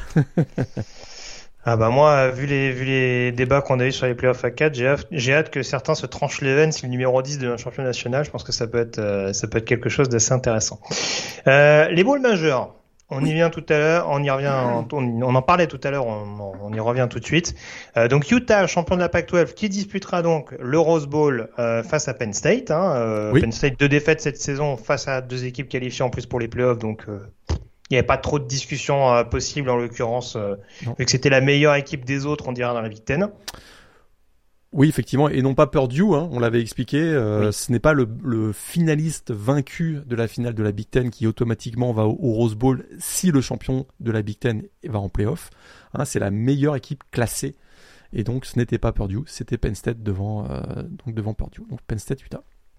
Le Cotton Bowl entre USC, du coup, euh, finaliste malheureux de la Pac-12 et qui affrontera donc Tulane, le représentant du groupe of five. Premier bowl majeur pour Tulane euh, depuis 1939. Tulane qui était un ancien membre de la SEC, donc c'est euh, ça va être un, un, énorme match pour eux. Euh, je suis pas sûr que USC est très heureux d'affronter Tulane pour être, pour être très honnête. Je suis pas sûr non plus. La question c'est de savoir est-ce que est-ce que Caleb Williams va se refaire une manucure s'il joue euh, on, a, on a vu que ça avait beaucoup été apprécié son fuck Utah sur les, sur les ongles euh, ce week-end. Ouais, ouais ça c'est le risque. Hein, euh, trash talk, retour de bâton, hein, ça c'est sûr. C'est ça. Et puis, mais j'ai l'impression qu'il sera. Le match a lieu dans trois, dans un, ouais, un mois. C'est apparemment c'est une blessure assez sérieuse hein, au, mm. qu'il aurait qu'il aurait subi. Euh, Donc c'est possible qu'on ait assez Miller Moss, le, le, le quarterback backup, c'est ça? Exactement. Donc euh, je suis je, je, pense que s'il y a un doute, il prendra pas le risque de, de, de voilà, d'aggraver sa blessure et il fera, il fera l'impasse sur le Cotton Bowl à mon avis.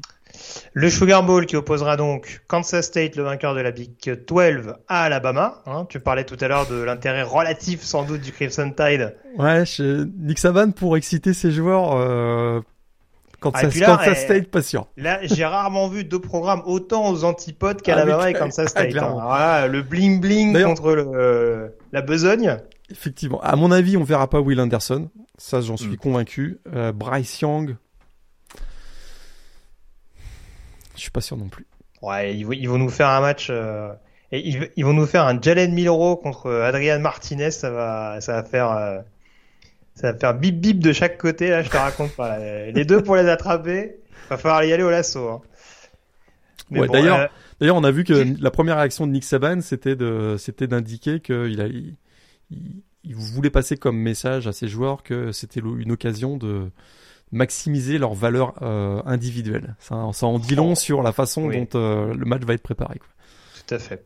Et puis dernier bowl majeur, donc ce sera l'Orange Bowl. Je repréciserai les dates. Hein. Encore une fois, on fera une émission euh, un petit peu plus tard. A priori, donc la 199e sera au moins consacrée euh, aux premières previews. On en profitera pour pour balayer un petit peu le, le calendrier plus globalement. Donc l'Orange Bowl euh, qui opposera donc le vainqueur de l'ACC Clemson à Tennessee. Donc voilà, l'autre l'autre malheureux, on dira de la conférence tech, c'est ça tout à fait. Ah bah là, orange, le hein. contexte s'y prêtait, hein, mais là, oui, on aura on aura en tout cas, on pouvait s'attendre peut-être en début de saison à un duel Wagalele euh, au cœur. A priori, on aura donc un duel Klubnik-Milton. Donc euh, voilà. C'est la nouvelle réalité des balls. D'ailleurs, on commence à dire que euh, les, les ball games pourraient rentrer dans, la, dans le jeu des contrats nil pour en début de saison donner un contrat nil à certains quarterbacks pour leur dire hey je te, je, te, je te, donne un peu d'argent, mais tu vas jouer le ball game à la fin de l'année. Parce qu'on va pas se mentir, hein, euh, tu l'as bien dit, euh, encore Kate Klubnik, c'est plutôt intéressant, puisque c'est probablement une des futures stars au niveau NCA. Mais euh, ouais, le Howard Milroy euh, du côté du Sugar Bowl, je peux vous dire qu'ils font, ils font la tronche à la Nouvelle-Orléans, hein, parce que c'est mmh. pas très vendeur, on va dire. C'est sûr. Euh, au niveau des autres bowls, très rapidement, euh, le Cure Bowl le 16 décembre entre Troy et UTSA, deux champions de conférence euh, du groupe of five. Un très intrigant Fenway Bowl entre Louisville et Cincinnati. ce sera intéressant d'un point de vue scénario, on va développer dans quelques minutes. on aura le Los Angeles Bowl le 17 décembre entre Washington State et Fresno State. Hein, Préparez-vous à ce que ça passe.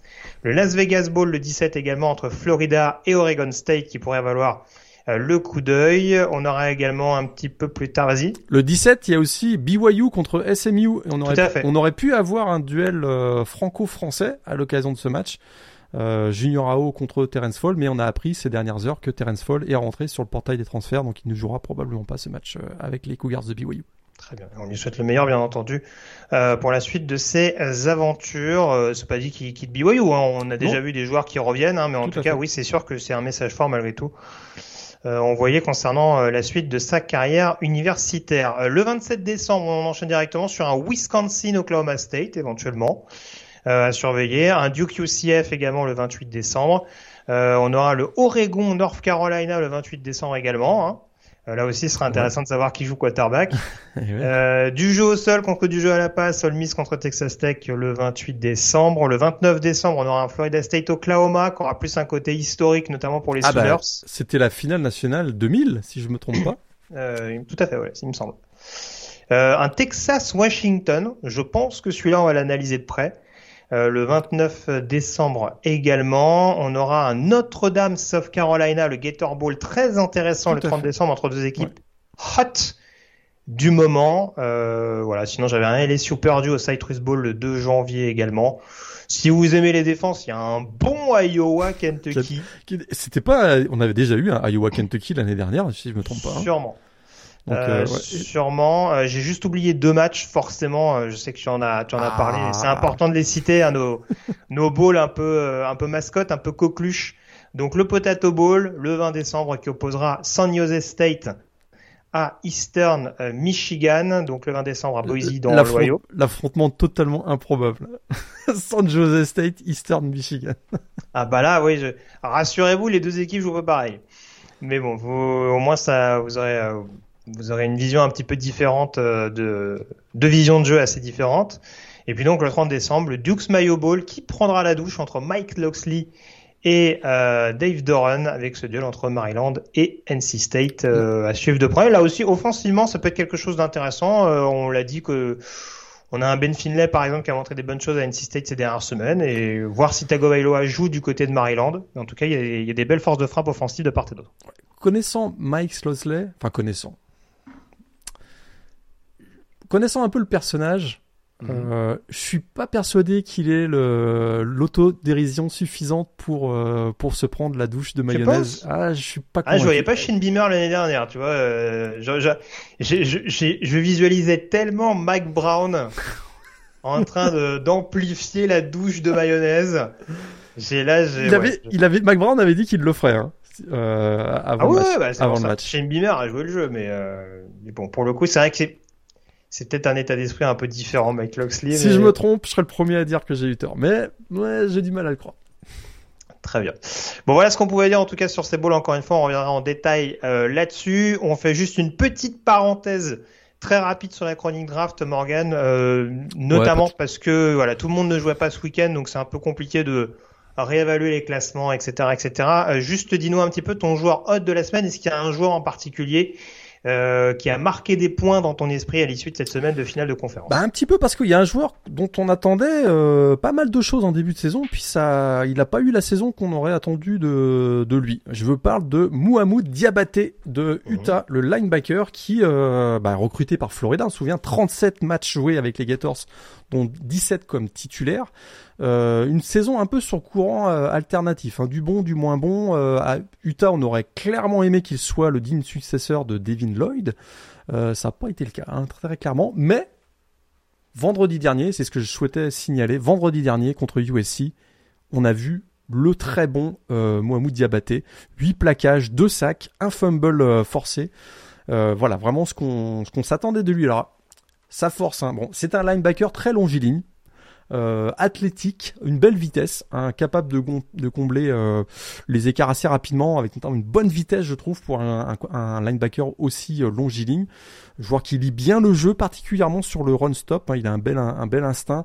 Il va rapidement au contact, très athlétique au contact, gros plaqueur d'ailleurs. alors à Florida, c'est vrai qu'il lui arrivait de glisser sur les extérieurs, hein, mais en position de edge rusher, ça n'a pas du tout été le cas du côté de du côté de Utah. C'est peut-être d'ailleurs ce qui a expliqué son voilà, le temps d'adaptation a peut-être un, peu expliqué ses contre-performances du début de l'année parce que là il était en 3-4 à Florida, puis euh, il a retrouvé un, classique 43 euh, du côté de du côté de Utah. Par contre, C'est vrai qu'il a une bonne lecture sur le run stop, mais euh, on l'avait vu un petit peu cette année avec Utah. Ouais, sur les, euh, les couvertures de zone, sur le jeu aérien, c'est plus difficile. Hein. C'est très clairement, il s'est fait souvent burner par des par les Titans. Euh, voilà, dans le jeu intermédiaire, on va dire. Et puis s'il frappe fort, je trouve que sa qualité de plaquage, l'angle particulièrement de ses plaquages est un peu ah, ah, je trouve qu'il y a place à l'amélioration. Hein. Ça peut être un peu approximatif. Donc c'est un joueur que, qui a une bonne marge de progression. Hein. T'as vu, je fais des progrès. Euh, voilà. Et, euh, mais probablement pas NFL ready dès 2023. Je pense que c'est encore un projet et euh, ça c'est à mon avis la raison pour laquelle ce sera plus un troisième, quatrième tour. Mais voilà, ce c'est pas un joueur qu'on va retrouver le jeudi soir lors de la draft, je ne pense pas, mais je voulais signaler et noter sa, belle performance face à USC vendredi dernier parce que c'est un joueur dont on attendait beaucoup, qui a pas tout n'a pas forcément convaincu cette année, mais là il a été dans de bonnes dispositions et je trouve que c'était à, c'était à noter. J'ai envie de dire comme beaucoup de linebackers, hein, parce qu'on rappelle qu'en dehors de Trenton Simpson, qui a pas fait un mauvais match d'ailleurs, bien au contraire euh, contre North Carolina ce week-end. Régulier Trenton Simpson cette année, pas peut-être pas euh, le il est pas devenu le joueur phénoménal qu'on s'attendait de voir, mais par contre euh, régularité, pas grand chose à dire. Oui c'est ça. Maintenant, linebacker de Clemson, on a attendu Isaiah Simmons, donc mais mais bon, non, ce sera, ce sera pas mal. Euh, je suis très curieux de voir ce que va donner Jeremiah Trotter, en tant qu'on parle des linebackers de Clemson euh, dans les mois à venir. Mais, euh, mais en tout cas, derrière Simpson, ouais, c'est sûr que bon, c'est, c'est, ça reste relativement ouvert. Je te rejoins globalement sur le, sur la vision concernant Mahmoud Diabaté. On a fait le tour donc sur ces sélections pour les bowls, pour cette chronique draft. On termine ces différents chapitres avec notamment le coaching carousel et le portail des transferts. C'est parti.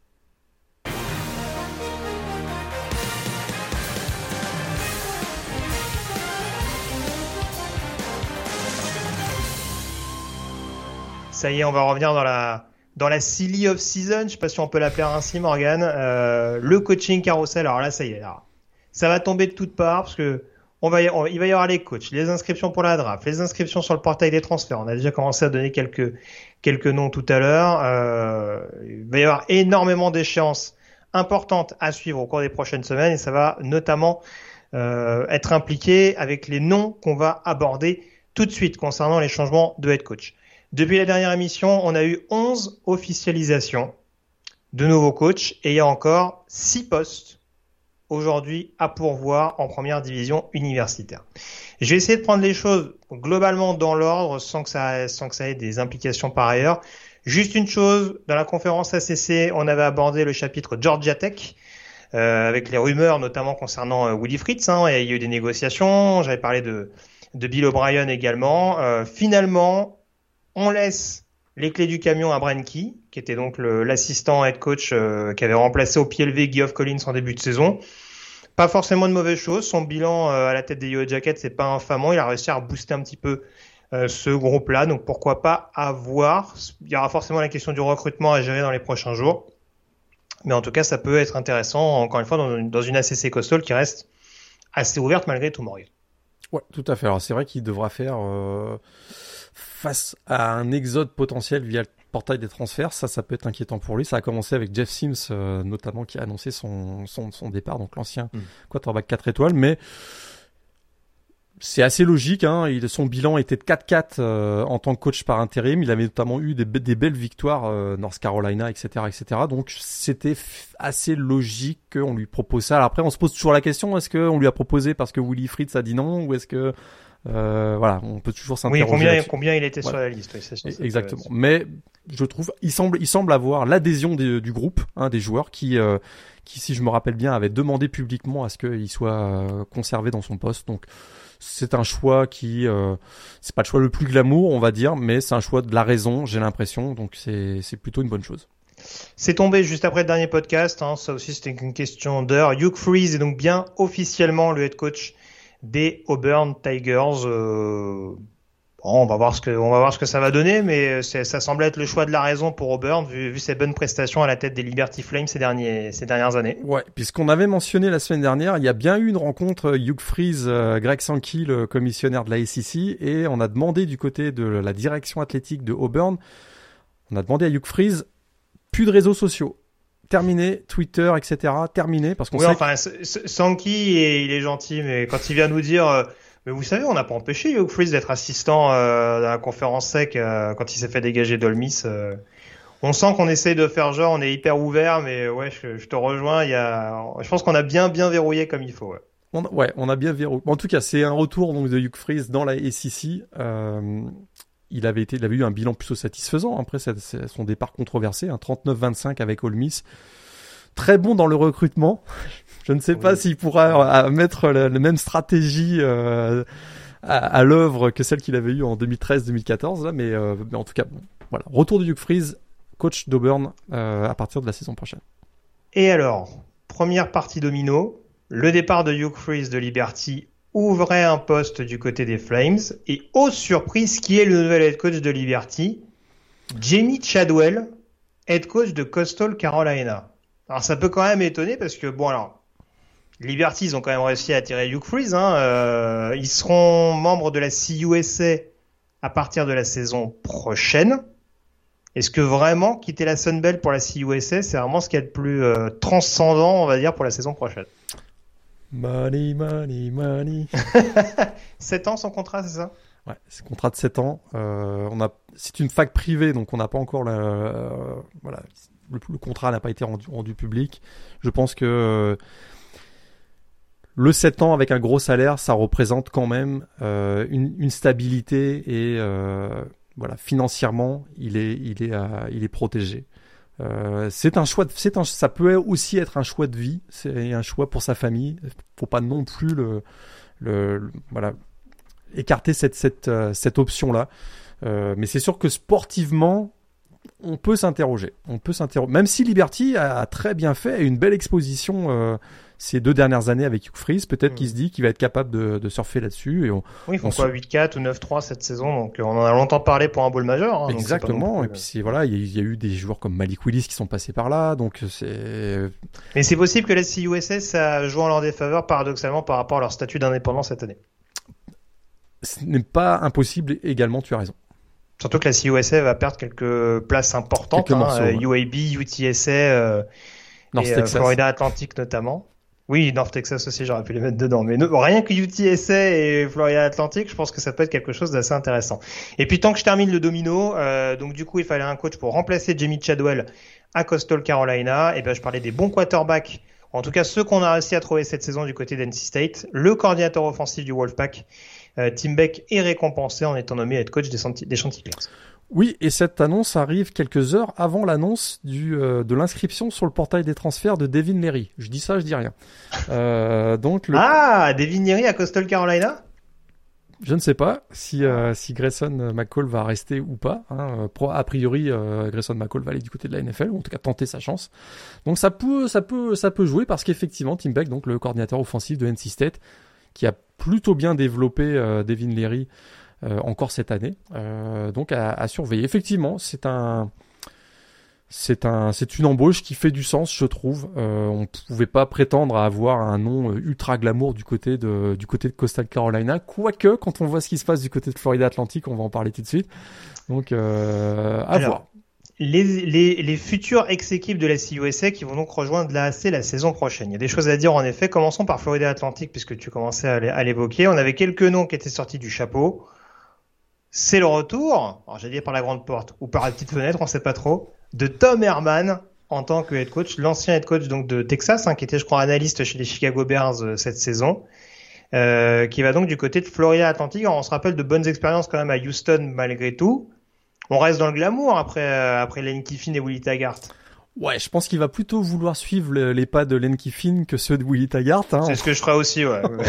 on s'entend, on s'entend, mais euh, il n'arrive pas tout seul. Hein. Je crois qu'il arrive aussi avec le euh, du côté de Texas, il y a le l'adjoint au directeur athlétique qui va être nommé euh, dans la direction de, de, Florida Atlantique. À mon avis, voilà, il va arriver avec ses hommes. Il a déjà préparé le terrain.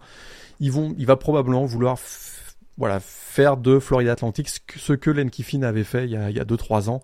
Euh, Florida Atlantique, c'est du côté de Boca Raton, hein, côte est euh, de la Floride, plutôt un. Il y a, pire comme cadre, hein. c'est sûr que euh, je préfère être coach à Boca Raton qu'à Ypsilanti dans le Michigan, avec tout le respect que j'ai pour nos amis du Michigan. Donc voilà, il y a aussi ça qui est intéressant, c'est que bah, c'est attirant hein, cette partie de la Floride C'est indiscutable. Autre équipe qui était dans la CUSS cette année et qui sera en AAC la saison prochaine, c'est UAB, dont on ne connaissait pas Ah. trop le, le statut au niveau du head coach. Ah, il y a dossier là. Euh, cette saison, on sait que, euh, alors j'ai oublié son prénom, euh, à, à Mr. Vincent, euh, qui était l'assistant head coach de Bill Clark et qui l'a remplacé au pied. Bryant. euh, Bryant, ça me, ça me revient. Brian Vincent, ouais. Brian Vincent, merci, euh, qui était donc head coach euh, en plus ou moins par intérim tout au long de la saison hein, du côté d'Alabama Birmingham, ce qui n'a pas empêché UAB de faire une saison honorable malgré tout, malgré les, circonstances.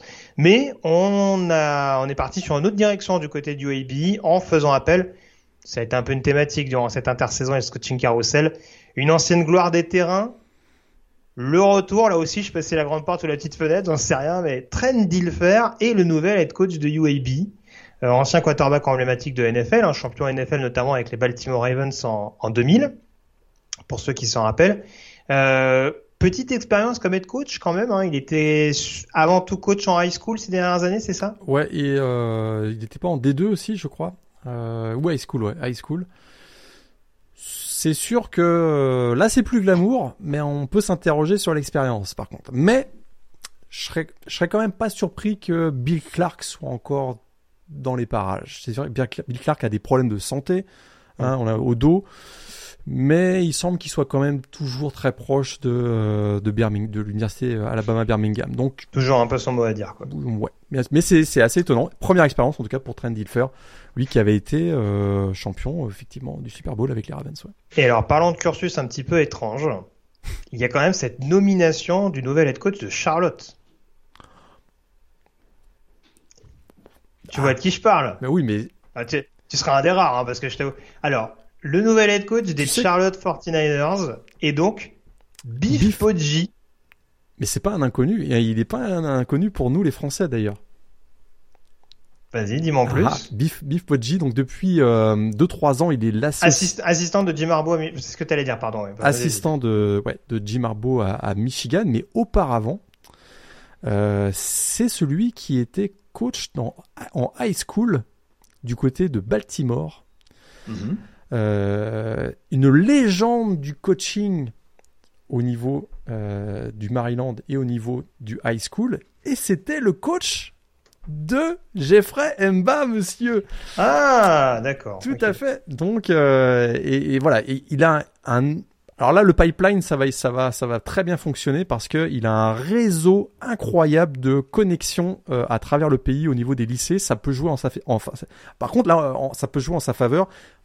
Au niveau du charisme, là, on a, on a quelqu'un qui arrive avec un énorme charisme. Il faut savoir qu'il était adoré par tous les joueurs à Michigan.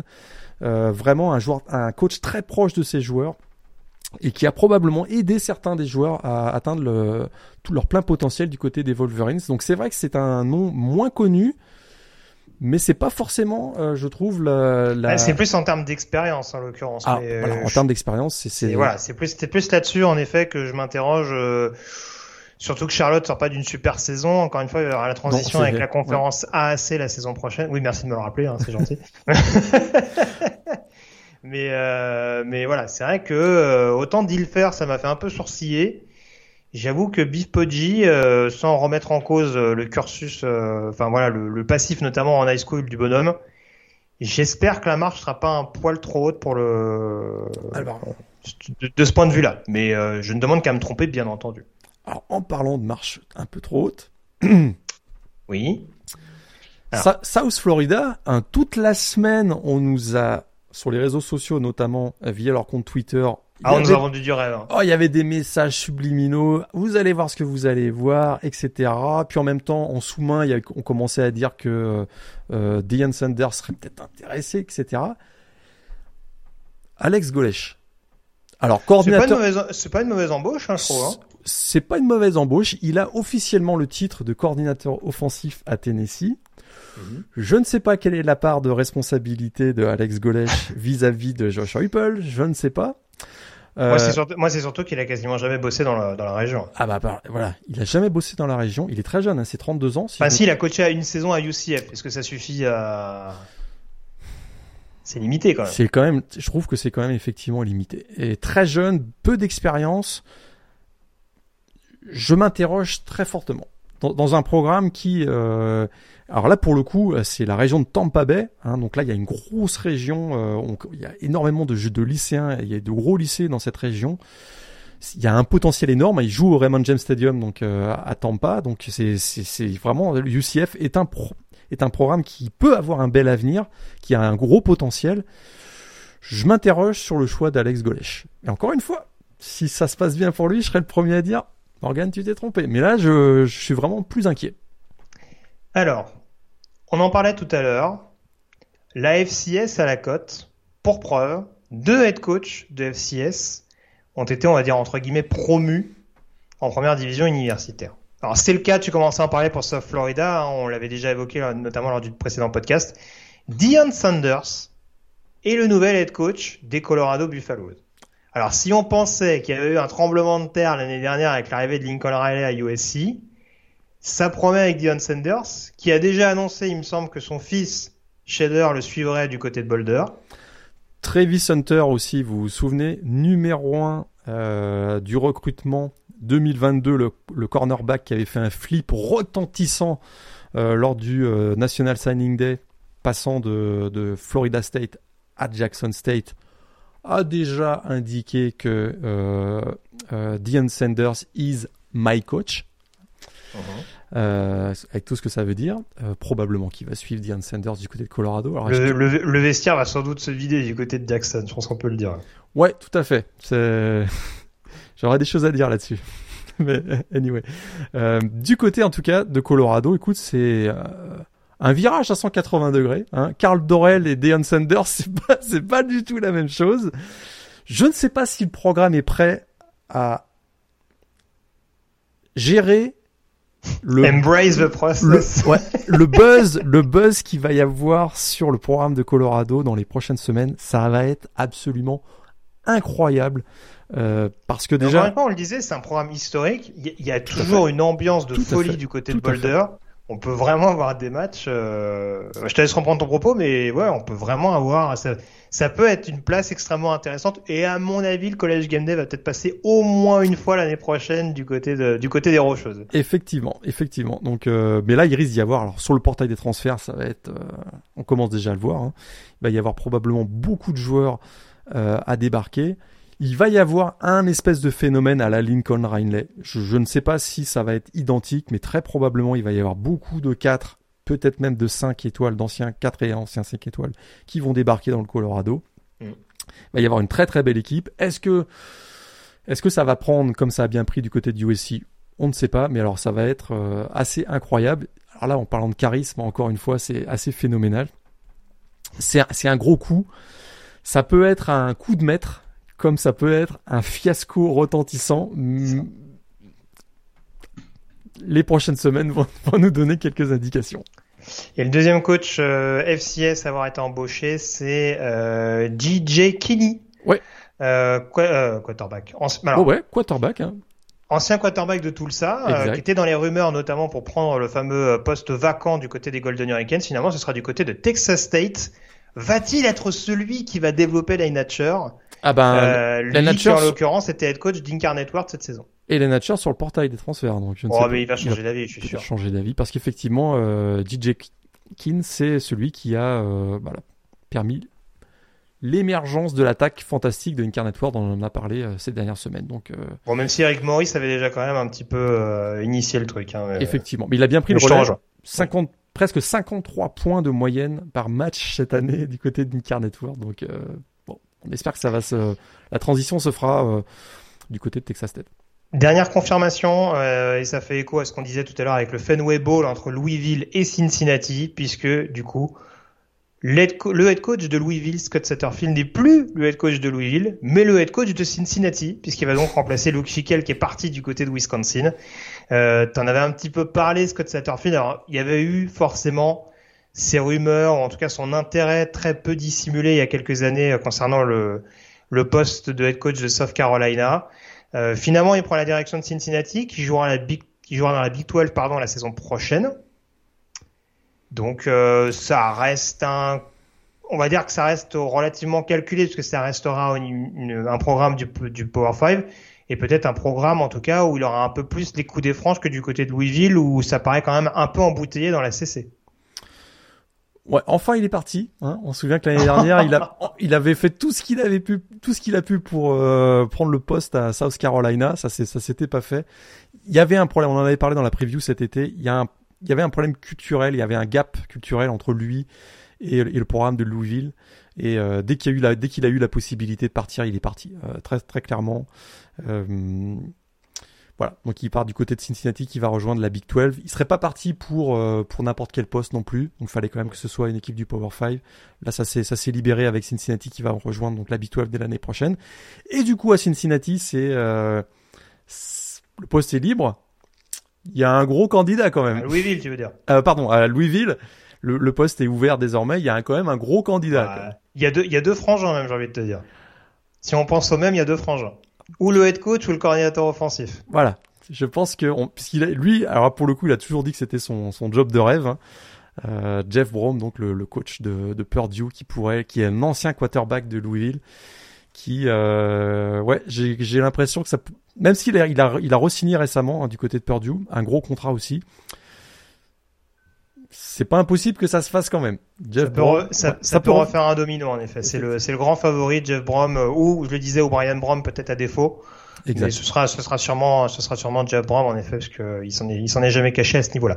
Euh, les cinq autres postes qui sont toujours à pourvoir, outre celui de Louisville, donc euh, nouvellement euh, ouvert, c'est celui de North Texas avec le licenciement de Seth Littrell juste après la finale de conférence USA perdue contre UTSA. Euh, Donc ce sera intéressant de voir euh, quels noms vont arriver. Je crois avoir vu circuler le nom de Garrett Riley, notamment le coordinateur offensif de TCU.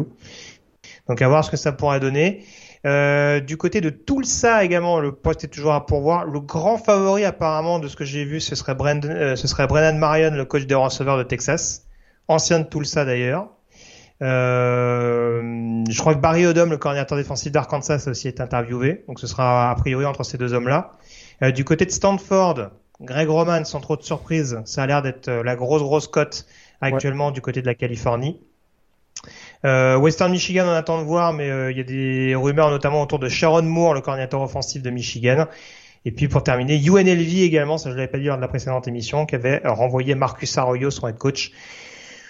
Il y a quelques rumeurs, je crois, concernant. J'ai vu circuler du Edward Joron, éventuellement euh, pourquoi pas hein mais euh, Las Vegas hein. ça joue euh, ça joue à Legend Stadium Las Vegas ça peut attirer des noms ça a tâté le terrain aussi avec le coordinateur offensif des Philadelphia Eagles Shane Steichen qui est un ancien un élève de UNLV également donc euh, à voir ce que ça peut donner même si vu la cote de Steichen actuellement en NFL je sais pas s'il va forcément prioriser un passage du côté des rebelles. Ouais, potentiel euh, champion NFL à coach de la de UNLV.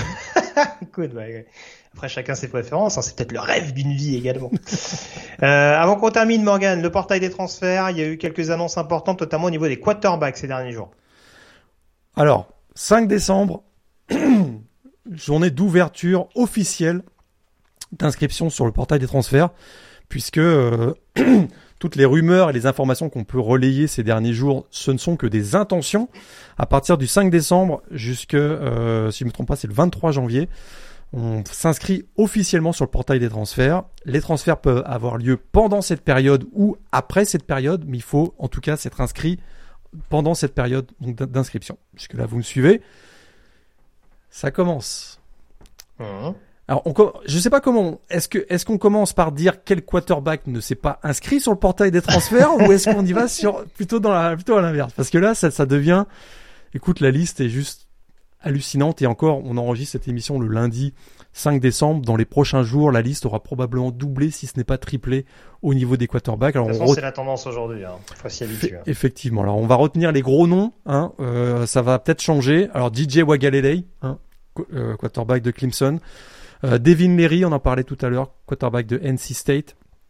Trois années comme titulaire, il a quand même battu le record de Philip Rivers avec 35 touchdowns sous le maillot de, en une saison sous le maillot de, du Wolfpack. Peut-être qu'il ira donc du côté de Coastal Carolina, on en parlait tout à l'heure. Brennan mm. Armstrong, hein, lui qui avait été incroyablement euh, efficace l'année dernière. Ça n'a pas du tout fonctionné cette année sous les ordres de Tony euh, Elliott. bah, je ne sais pas, Notre-Dame, il y, a un poste ouvert apparemment, parce que Drew Pine euh, a annoncé qu'il serait sur le portail des transferts. C'est vrai que Buchner va revenir l'année prochaine, mais ça peut être aussi une solution. Jeff Sims, on en parlait, Georgia Tech. Graham Mertz. Oui. Alors imagine la tristesse. Ta tristesse. Euh, Ked McNamara, alors là, lui, c'est donc l'ancien quarterback titulaire de Michigan, euh, starter en playoff l'année dernière quand même le portail, lui, on sait déjà qu'il euh, il va s'engager du côté de Iowa. Hein, ça, c'est, ça, c'est officiel. Phil Jurkovec, il sera titulaire, hein, je pense qu'on peut le dire. Probablement, probablement parce que Alex, Padilla a annoncé son départ sur le portail des transferts. Ah, bah, je, pense que effectivement, euh, Spencer Petras, euh, on n'en parle pas. Phil Jurkovec, est-ce qu'il va faire un retour à Notre-Dame finalement? On ne sait pas. donc Boston College ancienne recrue de Notre-Dame, Haynes King, quarterback de Texas A&M, Connor Baslak, euh, quarterback d'Indiana. Euh, voilà, sont les principaux noms. Alors il y a euh, Brett Gabbert aussi, quarterback de Miami, Ohio. T'as cité Hudson Card? Hudson Card, tu as raison. Hudson Card, donc le, le, backup ancien prospect 5 étoiles du côté de, de Texas. Len Hatcher, Ouais, ouais, ouais, ouais. Attention à l'équipe qui va le récupérer va s'en frotter les mains, je vous le dis tout de suite. Hein. Peut-être, peut-être. Power 5 minimum. Hein. J'ai un doute. Power 5 minimum, moi je te le dis, attention. Chance, Chance euh, Nolan, quarterback donc de Oregon State également sur le, sur le portail des transferts. Donc voilà. Ce sont les principaux noms. Il y a Hank Backmeyer, on a aussi Luke Altmeyer, le backup de euh, Jackson Dart à Ole Miss ancien prospect 4 étoiles qui avait une grosse cote à son arrivée, mais si jamais imposé du côté de du côté d'Olmis. Ça, ce sont uniquement pour les quarterbacks et je répète. Malik Hornsby, hein, le quarterback euh, backup d'Arkansas aussi. Je sais pas si tu l'as, il ah pas, mais je l'ai pas dit, ouais, effectivement. Ça peut être à surveiller. Et du coup, alors, euh, si on ah, regarde d'autres postes que quarterback, du coup, il y a d'autres noms? Alors d'autres noms, allez au skills position, je vais dire c'est plutôt des joueurs de, du, du groupe of five qui se disent j'ai fait une belle carrière avec mon équipe du groupe of five, je vais tenter d'avoir un poste en, en power five. On pense particulièrement au running back de Western Michigan, Sean Tyler, qui quand même a plus de 3 milliards et 26 touchdowns en carrière avec Western Michigan. Très clairement, il va vouloir un poste en, en power five. J'ai l'impression que c'est un peu la logique pour également Blake Watson, le, le running back de Old Dominion, 2000, euh, presque 2400 yards lors, des deux dernières saisons au sol. Carson Steele, hein, le sixième meilleur running back de la saison donc de Ball State également euh, sur le portail des transferts. On a Kobe Pace, euh, un backup du côté de Clemson également sur le portail des transferts, et Trey Sanders. Euh, Trey Sanders qui a déjà fait apparemment un petit un petit clin d'œil à Deion Sanders via les réseaux sociaux, l'ancien l'ancien. lien de parenté a priori. Hein. Euh, je ne crois pas qu'il y ait un de parenté entre les entre en Sanders je, et ai pas connaissance. Ouais. donc l'ancien prospect de, de, Alabama. Puis peut-être juste pour terminer, euh, poste de receveur, il y a quelques noms euh, assez intéressants. Il y a le duo de de running de receveur pardon d'Alabama, euh, Christian Leary et Treshon Holden hein, qu'on avait vu euh, en playoff notamment la saison dernière. On a Decoldust Crawford hein, qui avait fait le, buzz cet été en signant un contrat nil avec une société de climatisation, hein, Decoldust, Decoldust climatisation. donc lui qui donc va quitter Nebraska et puis il y a Hailey Jennings de Third. Attention, Old Dominion, 115 euh, réceptions, 2 milliards sur réception lors des deux dernières saisons. J'en suis persuadé. Il va avoir un poste euh, ou une offre d'une équipe de, Power 5. Je vais terminer Mason Cobb, euh, linebacker de Oklahoma State, hein, sélection dans la All Big 12 Team cette année, quand même à noter. Et puis l'ancien prospect 5 étoiles, Denver Harris, le, freshman donc de, Texas A&M au poste de, cornerback. Recrue 5 étoiles. Ouais, recrue 5 étoiles qui effectivement sera resté que quelques mois du côté de, du côté des Aggies. Alors voilà, ça c'est juste un extrait, un échantillon de la liste euh, ultra longue des joueurs qui vont être inscrits sur le portail des transferts. On rappelle l'année dernière, hein, plus de 3000 joueurs se sont inscrits sur le portail des transferts et à peine la moitié d'entre eux ont trouvé preneur. Donc c'est quand même un gros, gros, gros pari que certains de, de ces joueurs font. On peut donc le, le, rappeler, un Terence Fall, le, receveur français de BYU, est inscrit également sur le, portail des transferts. Tout à fait. Bon bah écoute, euh, on aura l'occasion en tout cas de, développer plus précisément, euh, ne serait-ce que d'attendre jusqu'à fin janvier les prochaines échéances concernant ce, portail des transferts. J'ai vu quelques noms, hein, j'ai survolé rapidement, mais je crois qu'il y a Wright notamment, l'un des running backs de Florida qui a priori va rejoindre Georgia Tech la saison prochaine. Hein. On parlait notamment de l'impact de Brinky. ça reste malgré tout une bonne prise, même si c'était un joueur qui était un petit peu englué dans le backfield offensif euh, euh, floridien et notamment le, développement de Montrell Johnson et, et de Trevor Etienne. Euh, bah voilà dans ce qu'on pouvait dire. On termine juste très rapidement Morgan avec euh, les échéances de ce week-end, à commencer notamment par le classique Army Navy. Ouais, Army Navy, euh, bah écoute, c'est traditionnellement le match qui euh, clôt une saison régulière au niveau college football.